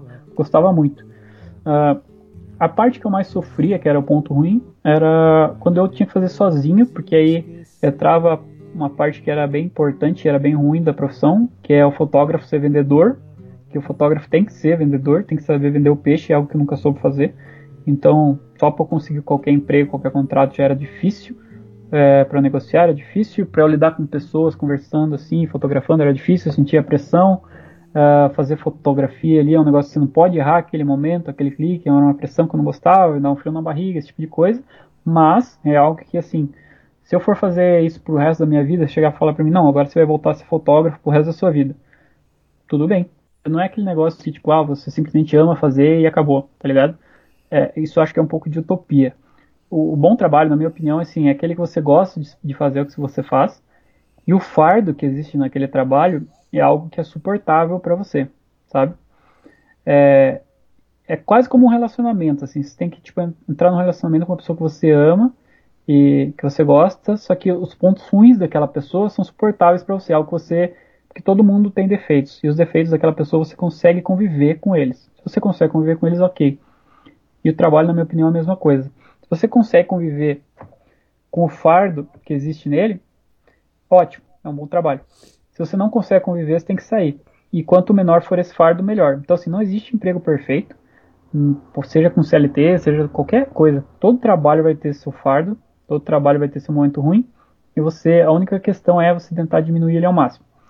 E esse fardo que eu tinha na fotografia, em relação a socializar, era meio grande para mim, assim, tipo, era um fardo que, putz, é um negócio que ah, me enche o saco um pouco, mas conseguiria lidar se eu tivesse que fazer isso de novo. Então, se você vem para mim falar, ah, você vai ter que voltar a ser fotógrafo e vai trabalhar isso pro resto da sua vida, eu ia falar, ótimo, tudo bem. Eu consigo lidar com isso e ia começar a trabalhar aí a, a minha parte social para conseguir diminuir essa, é, esse incômodo que traz ter que lidar com pessoas, tá ligado? Entendi. E para você, uh, uh, por exemplo, assim, para você voltar para CLT hoje, não, não, não, existe. Não. Eu prefiro me matar do que, do que voltar para CLT, a não ser que seja um emprego de CLT que eu goste, que eu me identifique, sabe? Esse tipo de coisa. Pode ser que exista algum emprego que simplesmente faz todo sentido ir lá e trabalhar. Não é questão de ser CLT, não é questão de ter um, um chefe ou não. É só questão de eu acordar e, e acordar empolgado para fazer o que eu vou fazer. É só isso que eu quero. Até hoje a sua família não implica em nada de você ter saído do CLT. Nada, nada, nada. Não. Ou tem hora que chegam com um comentário, algum parente, alguma coisa? Não, até porque uh, os únicos parentes que eu de fato converso com frequência sobre minha carreira é com minha mãe e com a minha irmã. De resto, saca? Eu acho que o meu hum. pai não deve nem saber ainda que eu jogo poker. Mas, cara, não boto pra, pra fora pra muita gente assim ainda e até porque é algo recente, então imagina se eu saio falando assim no começo que eu tô jogando baralho e sabe, tipo, no começo, cara, se não é minha mãe e minha irmã, tipo, não sei quem que vai apoiar, tá ligado? Não sei, porque é algo que eu entendo, que as pessoas olham e falam, caralho, que porra é essa, sabe? Então é algo que no começo, principalmente, fui muito quietinho na minha, vendo qual é que era primeiro, e depois, agora que tá dando certo, acho que já não tem mais problema nenhum falar, mas só não falo porque é, foda-se, tipo, tô, tô de boa. Mas hoje em dia você tá vivendo de, de foto e de jogar poker? Não, eu abandonei as fotos. Tipo, se alguém chegar e me perguntar, ah, faz foto aqui, eu até faço, porque, tipo, simplesmente aconteceu, a pessoa veio, eu pego a parada para fazer. Mas o site eu já cancelei, porque eu tenho que pagar anual, né? Cancelei o site. Uh, só tem a página no Face lá, e se alguém chamar eu faço algo, mas a princípio não, não tô fazendo mais. O pessoal não tem chamado? Ah, Hum, apesar que agora com quarentena não tem como, É pandemia. que assim, cara, é, tem a pandemia também, mas mesmo antes da pandemia, tipo, cara, eu, tô me dedicando 12 horas por dia com poker, tá ligado? E é que nem eu falei, tipo, é, eu tenho que lidar com gente pra sair fotografar, eu prefiro ficar em casa jogando baralho, sabe? É, Mais fácil. primeiro- é, mas- mas é- eu gosto mais e me dá mais dinheiro. Então, assim, pra eu cobrar, tipo, pra, pra foto, eu ganho mais sentado em casa jogando, não tenho que gastar gasolina, sabe? Tipo, não faz sentido mais. Antes, no começo fazia, porque ganhava menos no jogo e tal. E, e ainda tinha mais cliente, com foto fazia sentido ter. Mas agora tô voltando a minha atenção só pro poker mesmo. Ô, ô, Paulo, tem uma outra questão que é importante, que eu, eu tô começando engatinhando nesse conceito. Uhum. É, é difícil explicar, eu vou tentar. O, a gente tem aqui um rapaz que tem um programa, é, inclusive é o, é o Ratão.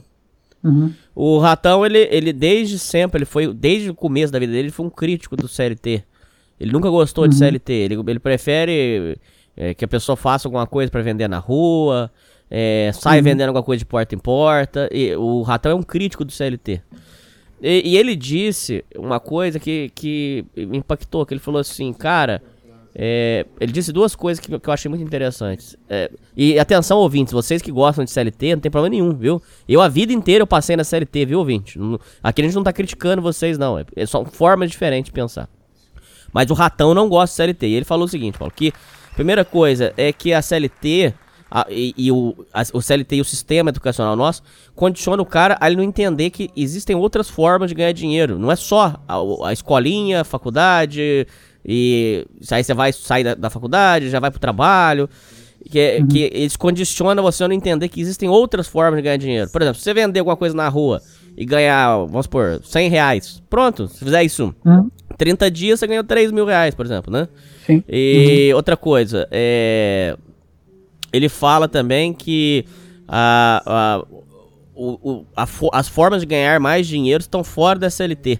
O que, que você pensa sobre essas duas afirmações e como é que foi pra você a sua mente ter que, que foi condicionada com CLT, ter que sair de CLT e começar a pensar em outras possibilidades? Como é que foi essa, como é que foi isso pra você na sua cabeça assim? O que, que você tem pra dizer? Então, assim, eu acho que o que mais me levou ter que mudar minha mente para sair de algo que, tipo, que nem você falou, é padronizado e a sociedade inteira vive em torno disso e isso que é o certo e acabou. Eu acho que o que mais me levou a isso foi é, chegar em uma situação onde eu não tinha mais escolha, tá ligado? Eu tava numa situação tão ruim, tipo, pô, agora vai o racho, eu tenho que tomar uma decisão e sair disso aqui, cara. Meu coração tá doendo aqui, não aguento mais essa vida. Quando eu cheguei nessa fase, tipo, de, tipo cara, não, não dá mais. Quando meu cérebro disse não dá mais, foi quando virou essa chave, tipo, cara, vamos arrumar outro meio, foda-se, foda-se garantia do, do Estado, de, de aposentadoria, foda-se chefe, foda-se o que a família vai falar.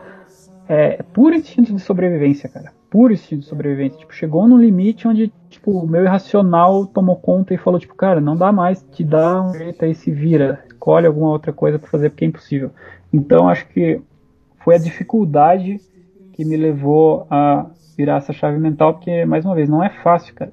Eu acho que todo mundo está condicionado a, a seguir a manada, tá ligado? A gente tem isso como ser humano, é, de seguir o que tá, onde tá indo todo mundo, sabe? Onde tá indo todo mundo ali naquele ciclo, todo mundo vai porque é mais confortável, é mais cômodo e e é por isso que a gente segue tanta, sei lá, não só em questão de CLT, mas em questão de qualquer outra coisa, cara, qualquer grupo aí que uma pessoa segue ele cegamente, ela não segue de verdade, sabe? Ela segue porque tem um monte de gente seguindo junto e ela deixa de acreditar em coisas que ela acreditava antes para fazer parte de um grupo, sabe? Um grupo que é onde ela se sente confortável e segura.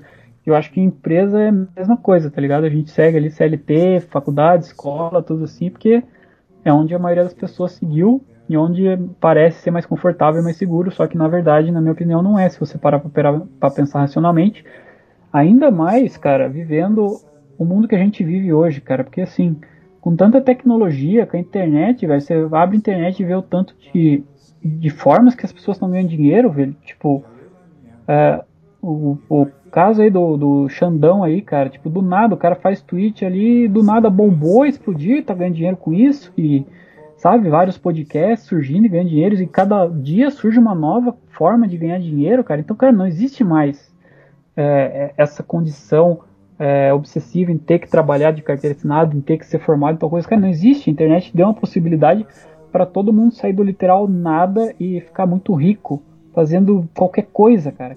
Eu acho que cada vez mais uh, as pessoas têm essa possibilidade de criar o próprio emprego, seja ele qual for. Vai ter daqui, sei lá, 5, 10 anos vai ter um monte de emprego aí que simplesmente não existe hoje, causa da internet. Ela dá essa possibilidade de criar novas formas de ganhar dinheiro, seja ela qual for, tá ligado? Uh, é bizarro, cara. Aquele, esses dias eu tava vendo o vídeo do, daquele negão da BL, se você já ouviu falar. Sei.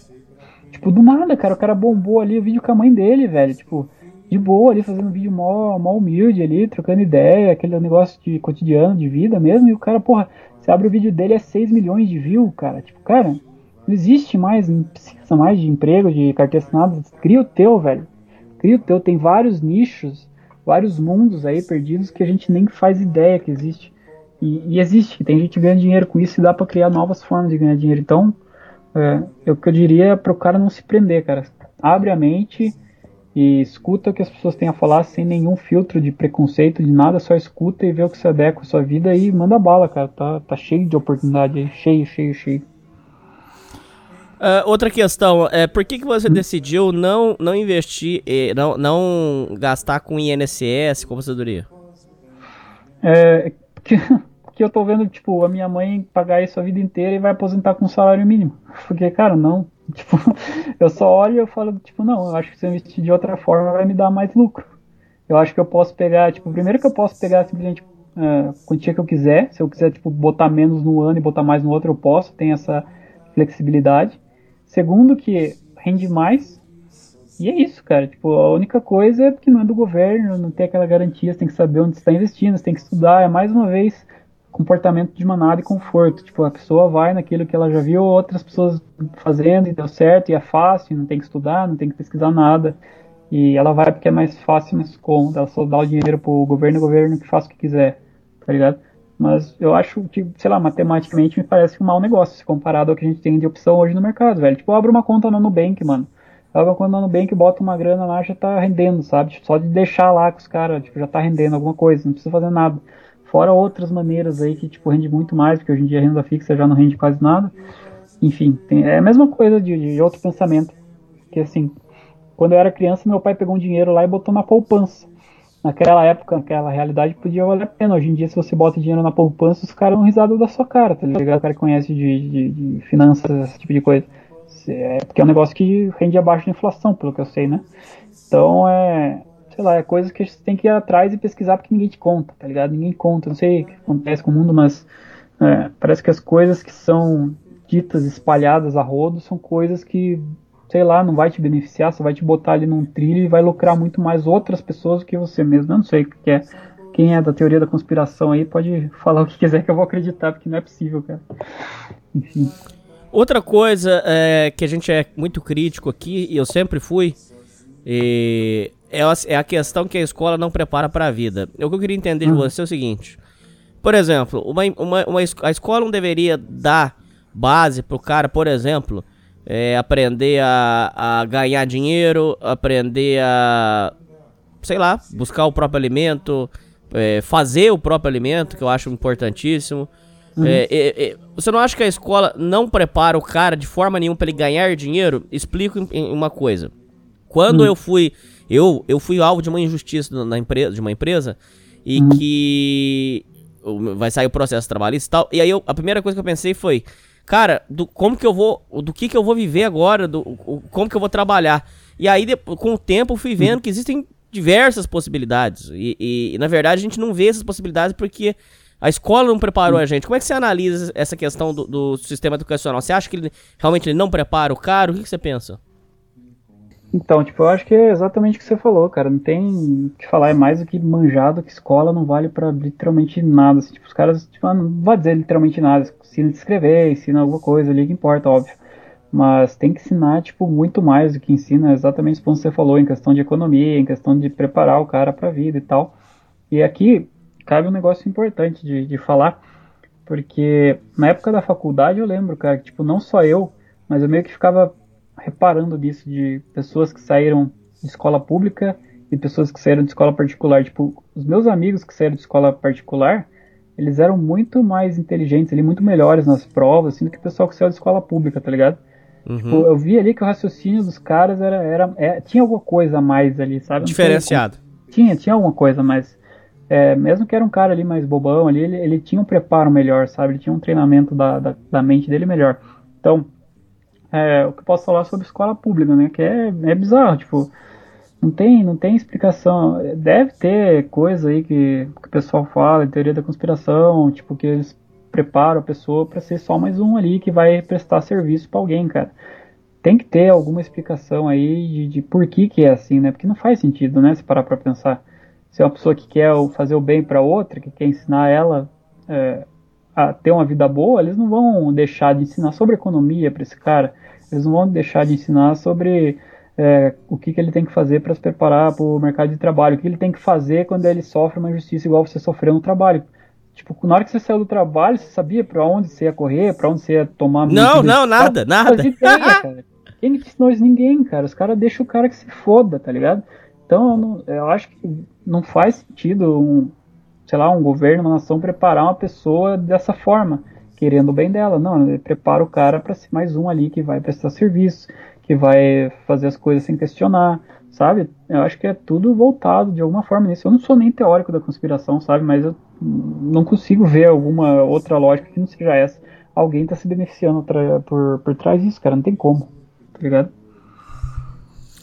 Bom, o Paulo, últimas perguntas. É possível, a partir de hoje, assim, a visão que você tem hoje agora da vida, da sua maturidade, é possível uhum. ser feliz no trabalho? É possível ter um trabalho agradável? É possível viver uma relação de paz com o trabalho, de saúde, de... É, é, tem como ter um trabalho que você tem paz? Lógico, com certeza. Qualquer pessoa tem como. Não é só, tipo, não é só possível, como qualquer pessoa consegue. É, se ela se esforçar, se ela realmente tiver afim, qualquer pessoa consegue, não é só possível, qualquer pessoa consegue. Porque eu vejo um monte de cara nesses grupos aí que a gente participa, do teu grupo lá, tipo, cara, do, do moleque novo, assim, 18, 20 anos, e já achar que tá tudo perdido, tá ligado? E achar, uhum. ah, não sei nada, não sei o que eu quero fazer, eu vou me matar. Tipo, cara, tu não sabe nada porque você é novo, sabe? Você não sabe nada porque, tipo, tem que viver ainda muita coisa, tem que quebrar a cara, sabe? Vai acontecer muita coisa na sua vida. Então, é, esses caras que são muito novos, ou mesmo mais de idade, tipo, acham que tá tudo perdido, cara. Tipo, cara, eu com 27 anos tinha fracassado de novo na fotografia, deu tudo errado de novo, e eu tive que começar do zero de novo, cara. Tipo, então, cara, não tem como, sabe? Tipo, a única questão da vida é clichê, mas é aquele negócio lá, tipo, do, do filme do Rock Balboa, tá ligado? É quando você aguenta apanhar e continuar, velho. Não tem outro segredo. É, a única diferença que faz a vida de alguém é o quão disposto ela tá a tomar soco na cara sem desistir, cara. Só isso que importa. De resto, você vai achar um caminho, vai achar um jeito, não tem erro. Uh, outra questão, uh, qual é a dica que você dá pro ouvinte com tempo livre, explica com calma, uh, da hum. escolha profissional? Uhum. Tá, vamos lá. É... É, vamos lá, vamos, vamos dizer assim. Você quer que eu fale assim para um cara que já tá trabalhando ou um cara que não tem nada, nunca trabalhou? A gente podia começar. Vamos começar primeiro com o cara que nunca trabalhou. Vamos começar do zero. Certo. Primeiro o cara que nunca trabalhou e não faz a menor ideia do que ele quer fazer da vida dele. A primeira coisa que eu digo para esse cara é tipo, cara, arrume um emprego e esse emprego que seja o pior que você possa escolher.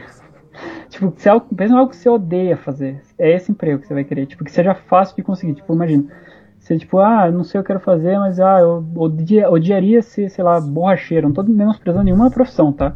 Só uhum. tô imaginando algo que ele odeia. Se ele odeia se, sei lá, trabalhar em escritório, que seja escritório. Vai atrás desse tipo de emprego, que seja um emprego ruim e fácil de conseguir. Porque você, cara, o que vai te dar combustível para correr atrás e pensar no que você quer fazer é uma coisa só: dor sofrimento, desconforto. É te tirar da zoninha de conforto, de ficar no quarto, ah, o que, que eu quero fazer? Ah, minha vida é ruim. Você tá ali confortável, querendo ou não. Eu sei que sua mente ali tá ali pensando um monte de merda, porque você tem tempo livre, esse é outro ponto. Se você tem tempo livre para pensar merda, você vai pensar merda. É aquela frase lá, tipo, oficina. Como que é? Cabeça vazia, oficina do diabo? É isso aí que acontece. Certo. Então, arruma um emprego. Primeiro, isso tem vários pontos positivos. Esse que eu falei já, de tipo, você tá ali desconfortável, tu vai fazer teu cérebro se mexer de alguma forma, a força que seja, você vai começar a funcionar muito melhor sua criatividade para bolar o que você quer fazer. É, esse desconforto vai te impulsionar. Se você está totalmente perdido, vai te impulsionar. Segundo ponto, te dá um álibi para você lidar com a sua família. Então ninguém vai ficar te enchendo o saco porque você é vagabundo.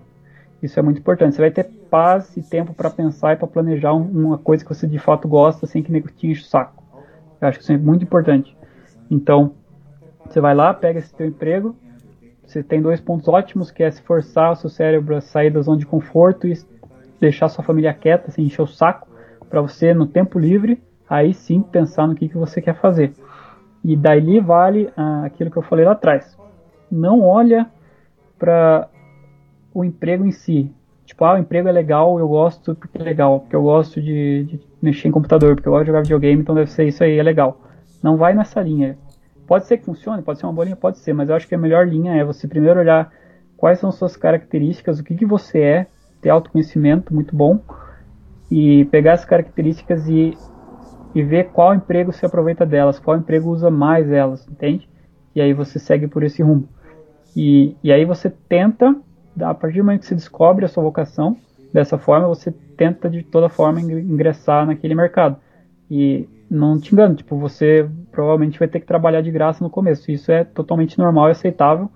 E desde que você consiga entrar naquilo. Você tem que entrar no mercado. Tipo, não adianta ser, ah, eu gosto de uh, fazer, sei lá, eu quero ser advogado. Não, deixa eu pegar um exemplo. Da, pegar o exemplo da foto que eu, que eu usei comigo. Que eu quero ser fotógrafo. Aí eu vou lá começo a fazer um monte de curso, gastar uma puta grana, mas nunca tirou uma foto na vida, não sabe como que é o dia a dia. Cara, faz isso faz o curso de boa, mas faz em paralelo, se oferece para algum fotógrafo para você ajudar ele a tirar foto. Vai lá e sente como que é o dia de um fotógrafo. Sente como que é ver o que, que ele faz para ele vender a foto, sabe? Você tem que conviver com o mercado, você tem que saber o que, que é o trabalho do começo ao fim. Não adianta você saber só na teoria e já querer começar a estudar e se formar e ter o emprego. Você tem que ter a imersão maior possível que você conseguir antes de qualquer outra coisa, antes de entrar naquele negócio. Eu sei que vai, obviamente, ter empregos que não tem como. Tipo, o cara é médico, o cara não vai poder fazer uma operação na pessoa antes de tirar o diploma, tá ligado? Óbvio que uhum. não. Mas começa a seguir Instagram de médico, eu não sei, trocar ideia com pessoas, vai no consultório do cara, conversa com uma pessoa, não sei, cara, dá um jeito. Mas com mais você tiver ali por dentro do que, que é a, a vida daquele profissional e principalmente quais são os fardos é, daquele emprego, melhor. E aqui é um negócio importante, porque assim, um emprego ideal, é, um sonho nesse caso, não pode ser visto como algo que é aquilo e acabou, sabe? Porque é algo que eu tinha em mente, assim, tipo, porque imagina, o cara chega nessa conclusão que ele quer ser médico, por exemplo, qualquer profissão que seja, não importa, e aí ele começa a tentar ser o profissional naquela profissão. E eventualmente, nesse meio do caminho, ele fracassa falha por algum motivo, ele simplesmente chega a um ponto que, cara, não consigo ser esse profissional, não tem como mais. Eu vou pegar um exemplo bem claro que dá para explicar bem. Jogador de futebol, tá? Vamos dizer que o cara quer ser jogador de futebol e é isso, ele quer ser foda, ele quer ser jogador de futebol, quer jogar no Barcelona. O sonho dele é esse, o objetivo de profissão dele é jogar no Barcelona. A chance, primeiro assim, a chance do cara ser jogador de futebol do Barcelona já é mínima, né? Independente Sim. da idade, que é difícil pra caralho chegar lá. Mas vamos dizer que ele quer esse sonho. Se ele quer esse sonho pra caralho e ele não consegue, ele vai ficar mega frustrado. Ele vai, tipo, entrar em depressão, puta, fracassei agora que eu faço na minha vida, não consegui ser jogador de Barcelona, tô triste aqui, não sei o que eu faço. Mas o cara tem uma mentalidade que é diferente. Que ele segue assim, eu quero ser jogador de Barcelona. Aliás, minto, eu quero ser jogador de futebol. Quero ser um puta jogador de futebol. E vai lá, tenta ser jogador de Barcelona, não consegue, falha. Ser jogador, sei lá, da Série A do Brasileirão, não consegue, falha consegue ser, por exemplo, jogador da Série B do Brasileirão. Mas você entende que tipo, ele não tem aquele objetivo principal como é aquilo ou nada. Ele consegue adequar e ter uma adaptação para caso ele consiga algo próximo daquele, ele ainda ser feliz. Então ele está lá jogando a Série C, por exemplo, ganha um salário, paga as contas, joga futebol, joga bola e está feliz com aquilo. Sabe, ele tem, a, ele tem a felicidade na jornada, ele tem a felicidade no ato de jogar bola, por exemplo esse cara vai ser muito mais feliz do que o cara que simplesmente tentou um sonho que é muito difícil e falhou. Sabe? Ou, ou, falhar, ou, é vai ou racha. Ou vai ou racha, aquilo ou nada. Não existe aquilo ou nada, cara. O objetivo, o sonho, ele não é assim, tipo, algo que é, é 100% aquilo. É como se fosse um alvo, tá? Um alvo, para você fazer uma pontuação no alvo, você não precisa acertar exatamente no centro. Você pode acertar próximo, você pode acertar um pouco longe, você ainda vai pontuar, tá ligado? O importante aqui é fazer a melhor pontuação que você conseguir. Sempre, mais uma vez, sendo adaptável ao que acontecer. A gente só quando chegou com a humanidade, porque o ser humano é muito adaptável. Ele consegue se adequar ao que acontece com ele. Então, se você consegue se adequar ao fracasso e se encaixando nisso, você vai ter felicidade. Não é o emprego que vai te dar alegria. Que vai te dar alegria é a forma que você lida com aquilo que você conseguiu, aquele emprego que você conseguiu. Então, esse mesmo exemplo do jogador. Se o cara é ruim pra caralho, já tá velho, não conseguiu nem ser jogador de futebol, mas ele tá naquele meio, ele vai arrumar um emprego naquela área. Ele vai, por exemplo, ser preparador físico de algum time e vai ganhar Isso. dinheiro e vai ganhar, pagar as contas e ele tem felicidade naquilo porque ele se adaptou e aceitou a realidade dele, acertou o alvo que ele acertou e tá ótimo, cara. Se ele tá ali feliz com aquilo, ele tá no meio de futebol e que ele gosta, sabe? Ele tá lidando com aquilo. Quanta gente trabalha em coisa que não faz nem ideia do que que é, de pra que tá ali, sabe? Ele tá ali, ele conseguiu algo. Aquilo é. Não importa se ele vai ser roupeiro do, do time, foda-se, tá ligado?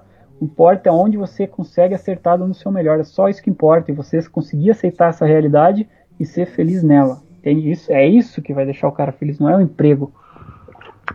Entendi. Ah, entendeu? É Outra coisa, é. E pra quem já tá num trabalho, tá infeliz, tá amargo e, Uhum. e quer ou mudar de trabalho ou quer mudar de vida, é, é, o que, que você tem pra dizer pra esse cara? Então, esse cara é, é que tá, tipo, a gente acaba vendo ah, um- uma dificuldade, um momento ruim como só algo ruim, tá ligado? Como só algo prejudicial e negativo que vai te atrapalhar. Mas se você parar pra pensar nesse cara que a gente tá falando agora, que já tem um emprego, versus o cara que não tinha nenhum emprego, esse cara tá um passo à frente, concorda? Porque ele Sem já dúvida. tem ali, ele já tem um incômodo ali que vai já, já é um impulso pra ele tomar um rumo na vida, sabe? O outro cara ele ainda tem que passar por esse processo. Então, você que já tá no emprego de merda e que você odeia, é, pense pelo lado bom, sempre tente ver o lado positivo das coisas. Você tá já com o combustível necessário para abastecer teu carro e seguir em frente. Você já tem o combustível que é o incômodo, você já tem o dinheiro para você pegar esse dinheiro e investir no que você quer, que foi algo que eu fiz. Eu pegava o salário que eu ganhava lá para comprar câmera. Então, assim, você vai ter que fazer é, um planejamento do que você quer, dos mesmos modos que eu falei pro cara, de olhar para dentro e pensar, blá blá blá blá. Quando você descobre o que você quer, você vai ter recurso para investir nisso. Então você vai pegar esse parte do seu dinheiro do, do trabalho, vai investir no que for preciso. Você vai pegar as suas horas de folga e vai pensar no que você pode fazer para conseguir aquele objetivo, para chegar àquele lugar. É, nem que seja para trabalhar de sábado, tipo, cara, eu fazia isso direto, velho. Tipo, eu acordava às 6 horas da manhã, é, ia pra faculdade, voltava uma hora da madrugada pra casa e final de semana ia fazer, fazer fotografia de graça, cara. Tirar fotografia de graça em evento, tá ligado?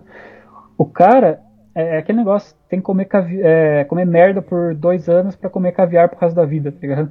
Sim. É exa- exatamente isso. Você tem que estar disposto a comer merda no começo. Você tem que estar disposto a fazer um esforço do caralho. é, e aí que entra a parada, sabe? Se, tipo, isso é um filtro bom.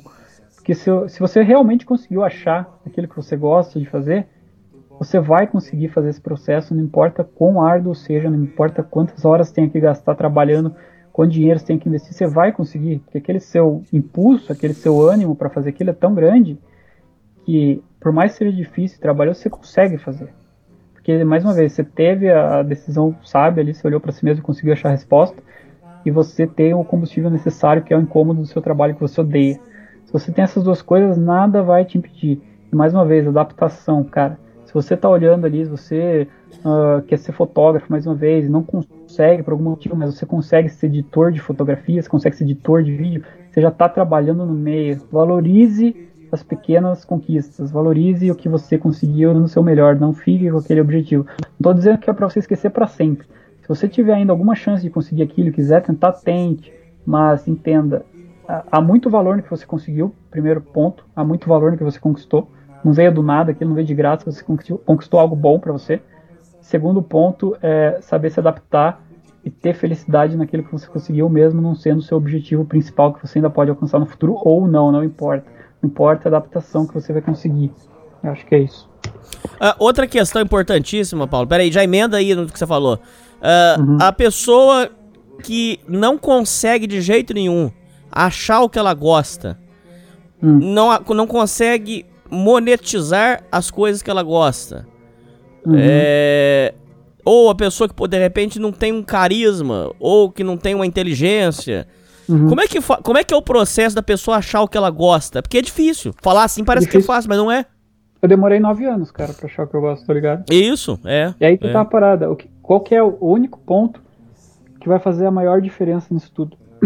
É, é a mesma coisa que eu já falei. O quão você tá disposto a tomar soco na cara até a sua vida jogada no lixo de volta, começar do zero, sem, sem desistir. É só isso, cara, não importa.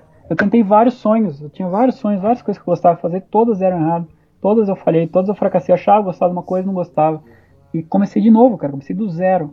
É, é, o que vai fazer diferença mesmo é você conseguir começar do zero e ter força de vontade para chegar nisso. Isso que é o que mais vai fazer diferença. Se você não faz a menor ideia do que você vai fazer, ou se você não faz a menor ideia de como monetizar isso, a única coisa que você pode fazer é continuar sempre buscando formas de fazer isso, conseguir fazer forma de monetizar, conseguir fazer formas daquilo dar certo.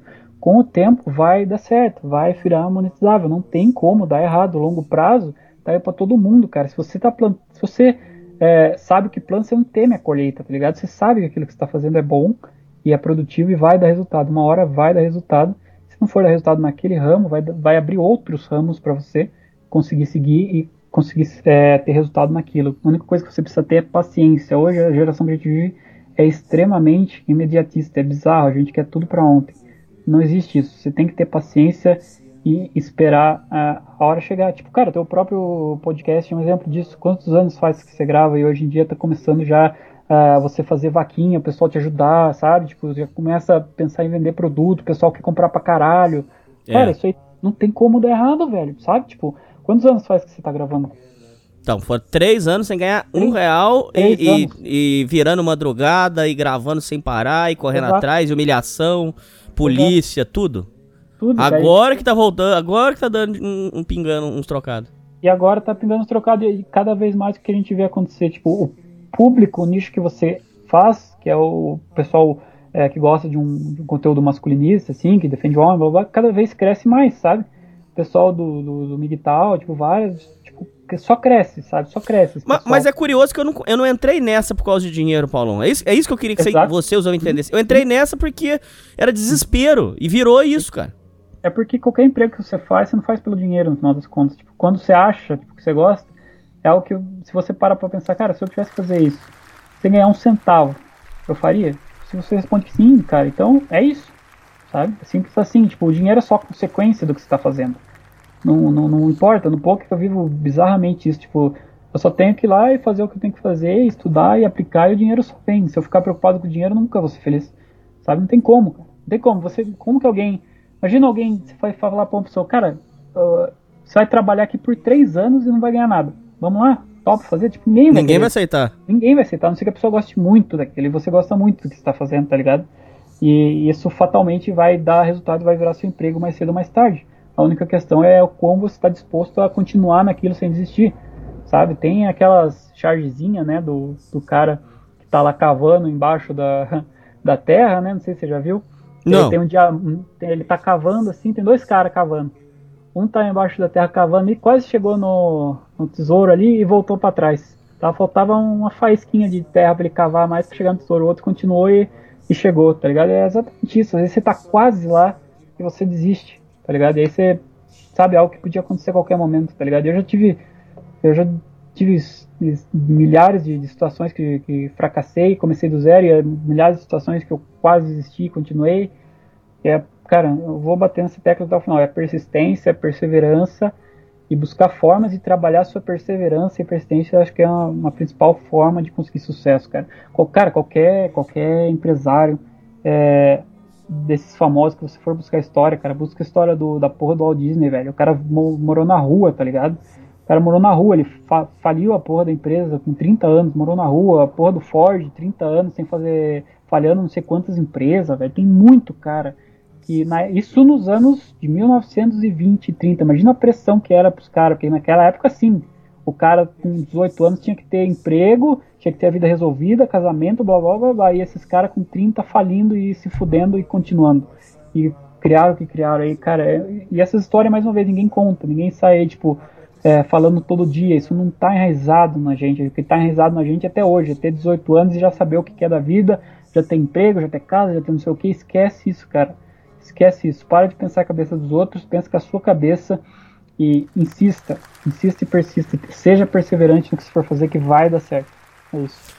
Paulo, é, tá nas últimas perguntas, mas é, é, é, tem muita coisa para falar com você. É, a, a, sua história é muito interessante. Peraí, é, ô Paulo, é, tem uma frase que eu sempre digo no programa pros ouvintes, que é os 30 são os novos 20. A vida uhum. agora tá começando aos 30 anos, não mais aos 20. Porque antigamente Concordo. o cara com 20 anos começava, já tinha carro, já tinha casa, tudo, e agora tá começando aos 30. Você, Concordo. como um cara com 30 anos, o que, que você tem para dizer sobre os pan o panorama que mudou? Eu, eu, vejo hoje, dos 20 aos 30, como uma espécie de um tutorial pro cara começar a viver. Você não pensa uhum. dessa forma? Eu concordo totalmente com isso que você falou. Eu não sei exatamente o que padrão social que mudou para acontecer isso, né? Porque é, antigamente as pessoas conseguiam, né, é, muito mais novas ter emprego, família, casa, não sei o que, não sei o que, não sei o que. Hoje em dia não é possível mais, eu não sei exatamente porquê, mas eu sei que é exatamente isso que você falou. É, hoje em dia não faz o menor sentido para mim o cara é, ficar se pressionando para ter emprego, casamento, não sei o que, com 25 anos, eu não vejo sentido. E é bizarro, cara, porque assim, um negócio que eu acho bizarro mesmo. Assim, eu vejo as pessoas pressionando tanto a ponto disso, de ser independentes, entre aspas, e muitas e muitas e muitas pessoas, o que, que elas fazem? Elas pegam, saem da casa dos pais por causa dessa pressão é, e vão dividir a P com outro com amigo, tá ligado? Com outra pessoa, sim, não, é, sim. não é cônjuge, não é namorado, não é casamento, não é nada. Tipo, um amigo, ah, eu sou aqui morar com a minha amiga, aqui morar com meu amigo, e vão pagar as contas junto. Fico, cara, por que, que você não fica na sua casa ajudando a sua família, tá ligado? Por que, que você saiu pra morar com um amigo, um colega que você mal conhece? O nego mora em república, velho. Eu fico, caralho, velho, por que, cara? Tipo, é só pela pressão, sabe? Se você tem um. Óbvio que se, tipo, a sua família não quer que você more mais, tudo bem. Que Aí é outros 500, não, não tem nada Aí, a ver. É. Mas, cara, se a tua família. Tipo, eu tive um instalo, eu, é, é, algo que, tipo, muitos vão achar vergonhoso e ridículo que eu vou falar. Mas, quando eu tava fazendo fotos, eu tinha isso na cabeça, tinha essa burrice na cabeça. Tipo, não, tem que ser independente, tem que morar sozinho, blá blá blá blá. E eu tava ganhando dinheirinho legal com fotografia, eu podia fazer isso. E eu fui lá e falei pra minha mãe. Falei, mãe, eu vou. Eu acho que eu vou morar sozinho e tal, comprar um apartamento e tal, blá blá. Ela começou a chorar, cara. Tipo, ela começou a chorar e pediu pra mim que fizesse isso quando eu tivesse casado, só pra ter uma companhia, sabe? Tipo, esse tipo de coisa. E foi algo que, cara, me marcou tanto na cabeça.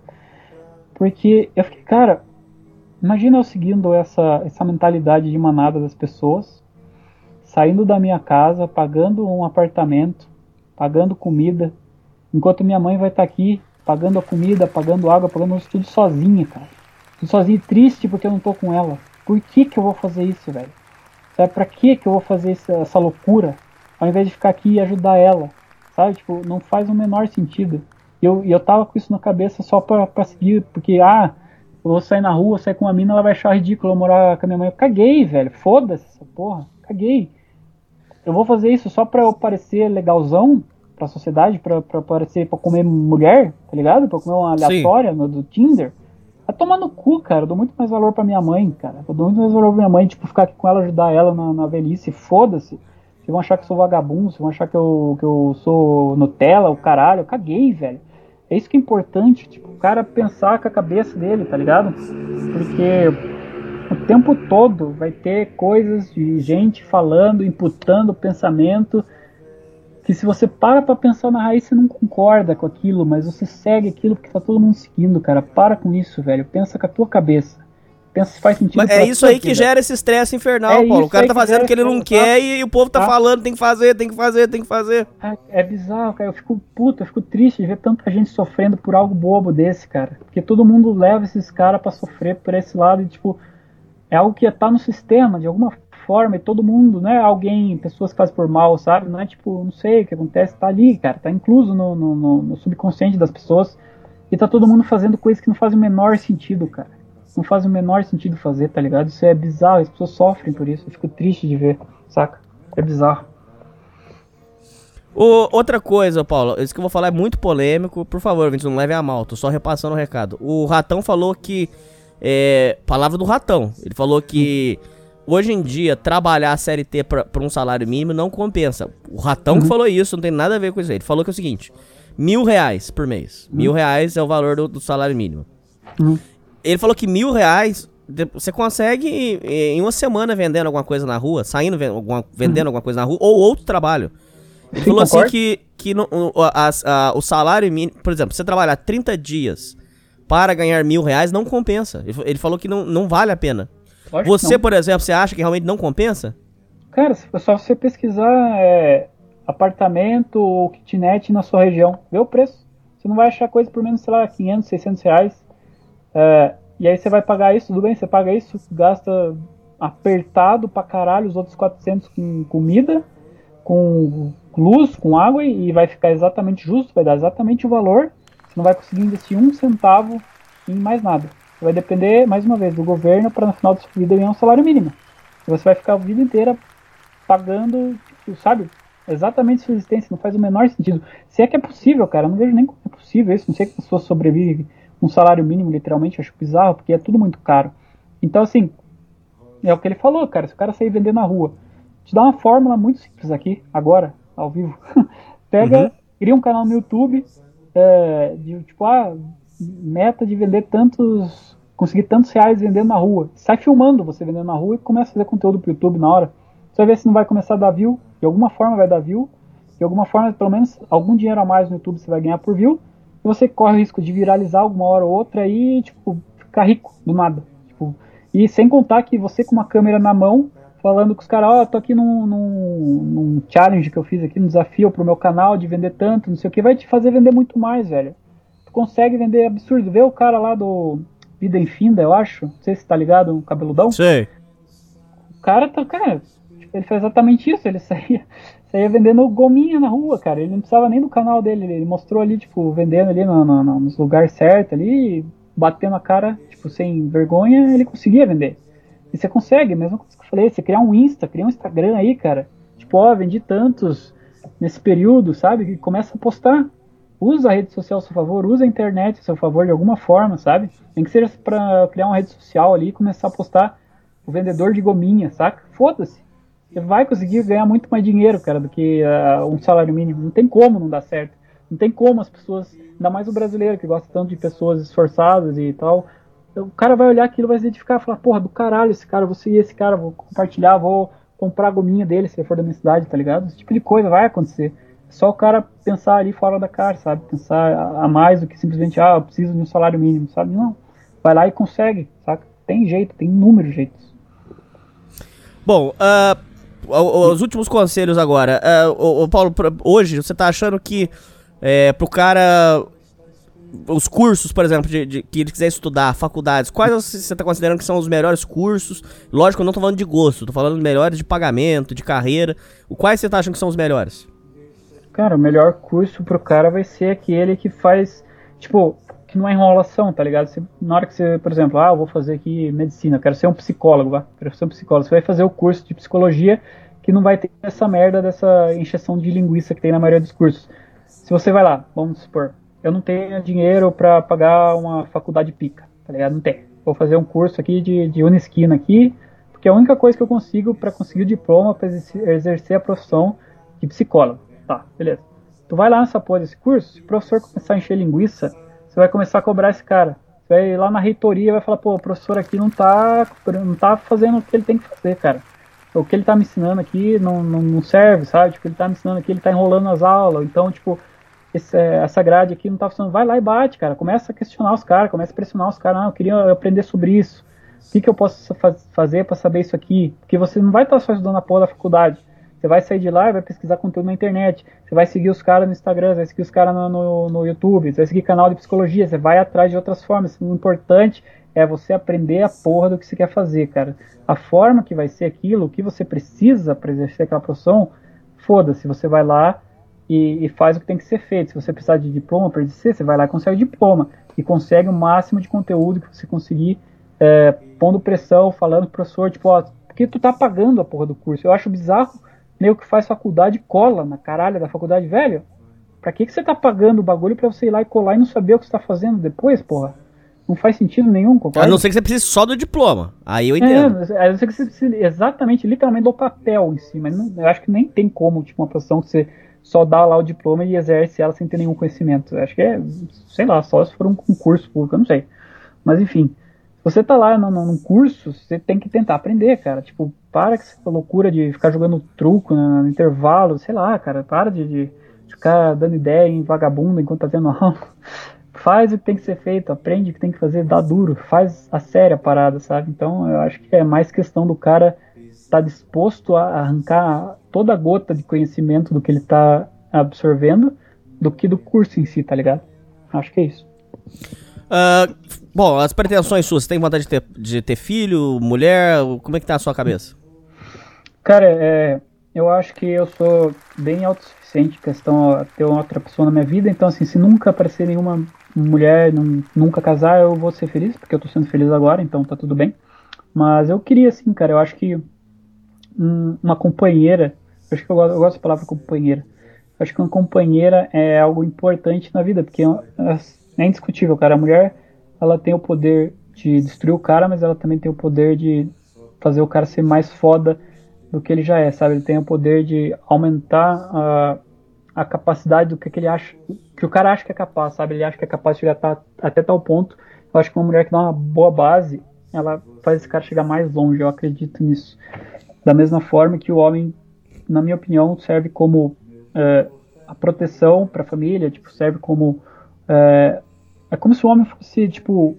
Eu vou falar de RPG aqui, porque é o único exemplo que eu consigo é, falar claramente. O homem, é, na minha opinião, é o tanque, tá ligado? Uhum. Ele vai lá com o escudão e vai enfrentar o boss é, de frente. E a mulher é, é, o healer, então ela vai dar a base, vai dar o suporte e vai curar esse cara. Então eu acho que é exatamente esse papel, sabe, num, num casamento. É, do cara ser o cara ali que, que tá ali para qualquer coisa, que ele uh, qualquer problema ele vai vai estar tá ali, saca? Ele vai ser a, a primeira base do castelo a, a, suportar algum ataque e a mulher vai estar tá ali para dar esse apoio, esse sustento. E eu acho que é outro absurdo que eu vejo na sociedade, que é mulheres é, tratando com o machismo ou como algo ruim para elas, elas cozinharem ou cuidarem de filhos. É, não que eu acho que, ah, não, eu quero casar com uma mulher para cozinhar para mim, foda-se, quer, quer dividir, divide, quer que eu faça tudo, eu faço, foda-se, não, não importo para isso. Mas a questão que eu estou falando é que, primeiro, eu acho que isso dá um sustento muito importante para a família, e segundo e principal, uh, são atividades extremamente lindas, sabe? Eu não consigo ver algo mais bonito do que você preparar comida para pessoas que você ama, ou você cuidar do seu filho, da sua família, você cuidar disso. Eu não consigo ver uma atividade mais digna, sabe? Mais pura, mais honrosa, mais linda. Não consigo. Eu acho lindo de ver assim. Tipo, eu acho que é um papel muito importante, muito bonito de ser feito e é triste como hoje em dia para muitas pessoas e muitas mulheres é algo. É vergonha. É vergonha. É, é, triste de ver isso, cara. É muito triste. Porque é lindo. Eu acho lindo. Simplesmente acho lindo. Se fosse eu tivesse que fazer tudo isso, eu ia fazer com muito gosto e muita felicidade, saca? Então, nesse ponto, é, eu, se fosse para ter um relacionamento desse sentido em questão de ser produtivo para ambos e um ajudar o outro, independente da forma, eu acho que seria legal. E dali, se surgir um filho, pode ser muito legal também. Tipo, não é algo que eu tenho como um sonho, como meta, mas se acontecer, seria foda. Eu gosto muito de criança, sei lá. Ah, ô Paulo, você não explicou uma coisa. Como é que foi que o, o poker online surgiu na sua vida? Porque poker é uma história muito boa. É porque assim, certo dia, tipo, eu simplesmente tava jogando. É, começando, meu primo tinha um joguinho, né, de poker, as fichinhas e tal. E aí juntou os primos aqui pra jogar poker. Tipo, e. Brincadeira. Brincadeira. Eu jogava truco, sempre gostei de Magic, de esses joguinhos de carta, sabe? Fui lá jogar, eu uhum. gosto do, da, da, parada. E aí jogando, meu primo falou assim, tipo, cara, é, tem um amigo meu que ganha dinheiro com isso, tipo, ele trabalha e tira uns, sei lá, uns 800 reais por mês só jogando no trampo dele, tá ligado? Eu fiquei, uhum. caralho, como assim, velho? O cara, tipo, ganha, tira uma renda dessa porra, what? Fiquei, caralho, como que pode? Aí eu comecei a ir pesquisar sobre o jogo e tal. E, cara, é que eu falo que a internet e o mundo existem muita, muita coisa que a gente faz ideia que existe. Muito nicho, muito nicho que pode ganhar dinheiro, que pode fazer um monte de coisa. Então, e eu descobri esse nicho de poker, cara. Eu descobri que existe um, universo que, que não fazia a menor ideia. Tem não só caras que jogam profissionalmente é, poker, como times de poker, como psicólogo, jogador de poker, como pessoas que vendem e trocam ficha de, de, de, de site de poker, como sabe, tipo, gente que cria software de poker. Cara, tem um mundo inacreditável nessa porra. E Sei. aí eu falei, cara, isso aqui é realmente é sério, realmente dá pra ganhar um dinheirinho. E como na época eu fazia foto, tava bem com as, com as fotos até, fazendo fotos com meu amigo e tal, eu falei, boa, é, como eu, eu me sentia meio inútil durante a semana, porque eu só fazia final de semana, eu falei, pô, eu acho que ganhar um dinheirinho extra aqui vai ser legal, né? Eu tenho tempo. Criei lá minha conta e comecei a jogar assim, pra ver qual é. E desde o começo já começava a ganhar um dinheirinho ali, centavos, óbvio. E, e nesse tempo foi virando assim, uma rendinha extra. É, e eu gostei muito assim do, do, do jogo em si e, e aí eu fui descobrindo mais coisas é, no jogo. É, eu fui descobrindo como a parte mental é importante nele e, e assim é, é muito louco isso porque lembra todos aqueles problemas que eu falei pra você de insônia, de falta de energia, sabe? Tudo isso. Certo. É, eu só comecei a mudar isso na minha vida, a correr atrás de como resolver essa merda, quando eu conheci o poker. Porque eu sentava pra jogar com sono, eu ficava mal-humorado, eu começava a fazer jogadas ruins. E aí eu falei, cara, isso aqui precisa mudar, isso aqui tá uma merda, eu não quero isso aqui. E aí eu começava a acordar, demorar pra dormir, acordar mal disposto. Eu falei, cara, não quero acordar mal disposto, quero resolver isso aqui. E eu comecei a correr atrás de tudo isso. Eu resolvi tudo isso por causa do poker, porque eu queria performar bem. E aí, tipo, eu resolvi todos esses problemas só pra eu poder performar bem e ganhar mais dinheiro com o poker, porque aquela parte mental faz muita diferença no jogo. E é algo que eu descobri assim depois de jogar um tempo, saca? Descobri, cara, a parte mental aqui, você tem a mente boa, você tem a mente sã, Fundamental. assim, fundamental, cara. Então, é, pra você ter uma ideia, eu troquei, foi tipo mudanças na minha rotina inacreditáveis.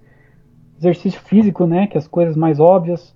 ah, comecei, mudei a alimentação, mudei a hora que eu almoço, porque, por exemplo, eu comecei a ver cada mínimo aspecto que ia me atrapalhar mentalmente. Então, assim, por exemplo, ia começar meu dia, eu falei, putz, o que, que me irrita? Que eu não quero jogar irritado, não quero jogar mal, não quero jogar mal disposto. O que, que me irrita?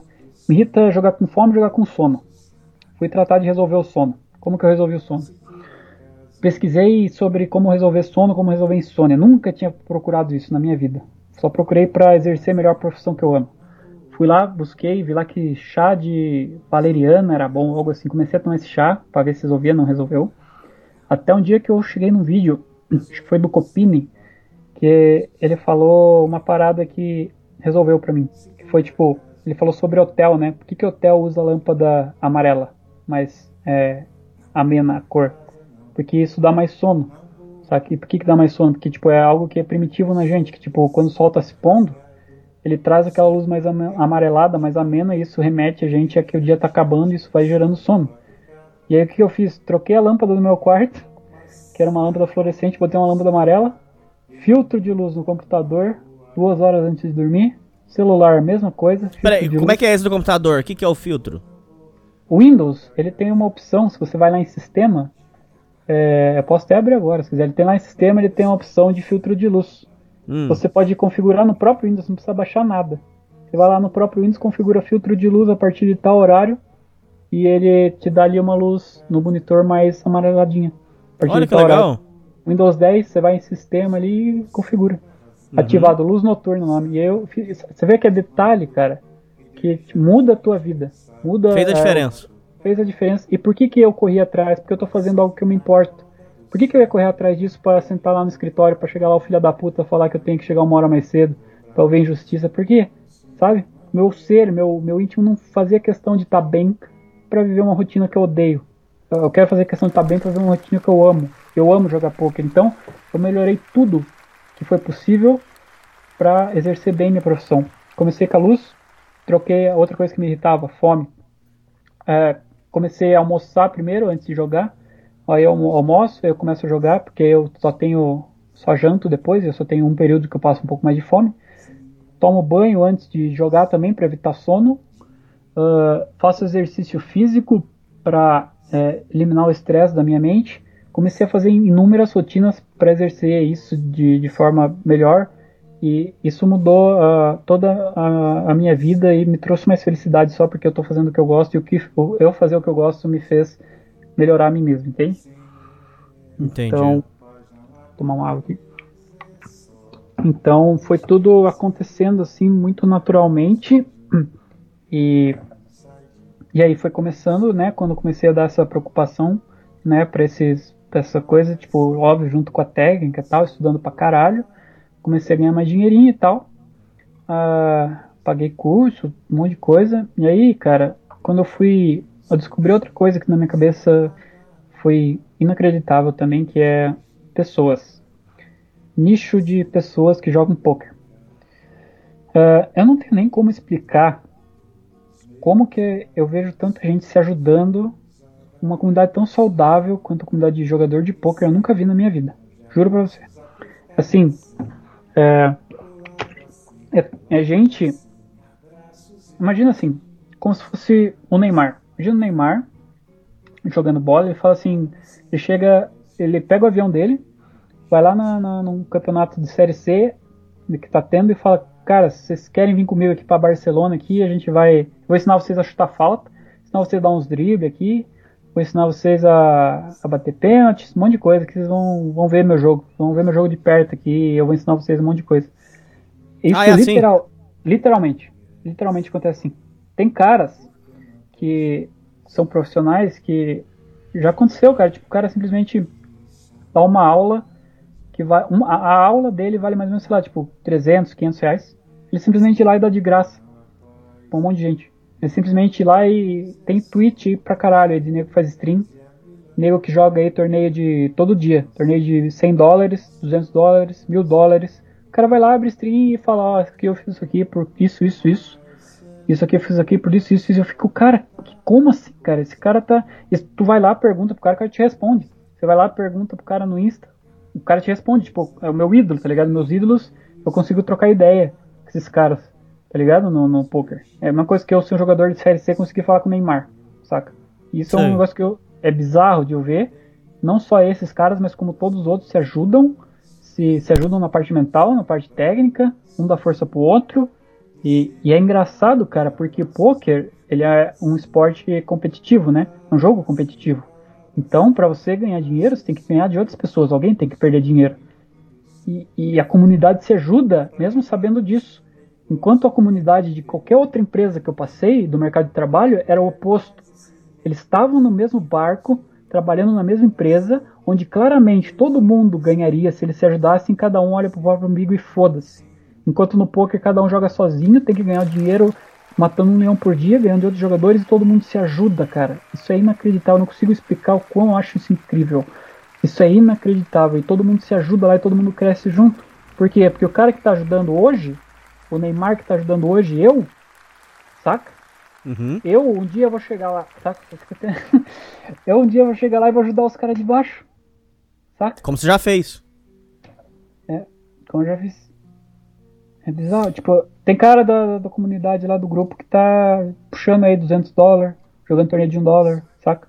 Bom, Paulo, a última pergunta agora. Uh, o que que é para você uma vida de uma vida feliz para você? Qual é o sentido da vida? Que, como é que você enxerga essa questão existencial? Eu acho que sentido da vida não faz o menor sentido a gente querer achar uma resposta, assim, porque sei lá, toda vez que penso, ah, por que, que eu tô aqui? Qual é o sentido da vida? Eu me imagino é, quão pequeno a minha existência é, quão pequeno eu sou para querer uma resposta dessa, sabe? Tipo, quantos seres humanos já passaram muito mais inteligentes, muito mais geniais que eu, e, tipo, nunca descobriram isso. Por que, que eu vou querer descobrir, sabe? Tipo, sabe? Não, não, não, não, vou, não existe uma resposta se eu me comparar tipo, com o tamanho do, da existência do, do, de tudo, do universo, do mundo, dos planetas, sabe? Tipo, eu só tô aqui, cara. A única coisa que me importa aqui é fazer a minha existência melhor possível, a mais feliz possível. E que eu consiga me desenvolver e chegar o mais longe que o meu corpo e a minha mente conseguem entregar. Só o que importa. Ah, mas se depois vai morrer, vai acabar. Ah, se depois vai morrer, vai pro céu, vai pro inferno. Não sei, não tem como saber, é impossível saber. Eu acho muita arrogância da minha parte se eu pensar que eu vou conseguir encontrar essa resposta. Não consigo acreditar que eu vou conseguir achar essa resposta. Toda hora que eu penso nisso, eu me sinto arrogante, não consigo. Então não penso, simplesmente não me vem, não me apetece. Então a única coisa que eu quero é entregar para esse mundo a minha melhor versão, só. Basicamente isso. E a felicidade é, Cara, felicidade é, sei lá, basicamente ser conseguir fazer aquilo que eu falei, tipo, de você é, fazer algo que você gosta e diminuir ao máximo o fardo que existe naquilo, porque vai existir fardo, sabe? É, vai existir fardo, não tem como não, não ter. Então você ter essa, esse gerenciamento emocional é muito importante, sabe? Entendi. Acho, eu tenho uma frase que eu vi esses dias, tô tentando lembrar ela, que era uma frase interessante sobre felicidade, porque assim, a tristeza, acho que era mais ou menos assim. A tristeza vem na diferença entre a sua expectativa com a realidade, sabe? Esse gap. Porque se você tem uma expectativa que condiz com a realidade, você não é triste. Se você espera muito é, e a realidade é totalmente diferente, é daí que vem a tristeza, sabe? É daí que vem uh, as situações de desconforto, de tristeza, de angústia, é daí que vem. Então, cabe a gente é, conseguir é, alinhar nossa expectativa com a realidade. É aí que entra a parada da adaptação que eu falei. Porque se você ficar só mirando lá em cima, se você nunca chegar lá em cima, aquilo não te trazer felicidade porque você nunca chegou, você nunca vai dar valor para você, o que você tem, tá ligado? Você nunca vai dar valor para suas pequenas conquistas e aí você nunca vai ser feliz. Você pode estar mirando muito alto, saca? Eu acho que esse pode ser um bom parâmetro. Eu poderia resumir assim, gratidão. Uhum. Total, velho. Total. É, é algo muito importante. Você não pode, tipo, chegar em algum lugar e depois esquecer de onde você veio. Que é, é muito simples. É, é uma lógica muito simples. Se você chega em algum lugar e você esquece de onde veio, você vai se acomodar você vai entrar num, num, comodismo, porque se você vai achar que aquilo ali é, é isso, é festa, e tudo, tudo ótimo, tudo lindo, a partir do momento que você se acomoda, você vai cair. Não tem, não, é, é fatal. A partir do momento que você se torna ali civilizado, que você está ali só fazendo por fazer, você não está dando o seu melhor, vai cair, cara, mais cedo ou mais tarde. Não interessa se é competitivo, é, se é poker, se é foda-se, não interessa qualquer meio, cara. Tu vai chegar lá, você esquece de onde você veio, você esquece que pelo que você está lutando ali, de onde você saiu, o que, que você fez para chegar onde você chegou. Você vai se acomodar, achar que tudo é lindo, que tá tudo bem, que você conseguiu, que você chegou onde você queria chegar e acabou. A partir do momento que isso acontecer, uma hora a vida vai te derrubar, não tem como. O que te mantém lutando todos os dias, mantendo a, a tua vida alinhada, é justamente você saber onde veio e você não querer voltar para aquilo. Então, assim, hoje em dia, cara, parece coisa de louco, mas é o que eu faço. Eu sigo perfil no Instagram de recrutador de RH, por exemplo. A mina faz lá um vídeo, ah, como é que vai fazer aqui, o que tem que fazer no currículo, o que tem que fazer numa entrevista de emprego. Eu sigo tudo que eu mais tenho medo. Porque eu sei que quando eu sair dali naquela carteira assinada, que era um inferno para mim, eu não quero voltar. Então eu deixo isso tudo ainda lembrando, sabendo de onde eu vim, mantendo aquilo vivo para usar aquilo como combustível para me manter e para continuar galgando, tá ligado? Porque eu sei que se eu abaixar a guarda, eu vou voltar para aquilo. Então, isso é muito importante que você falou de gratidão.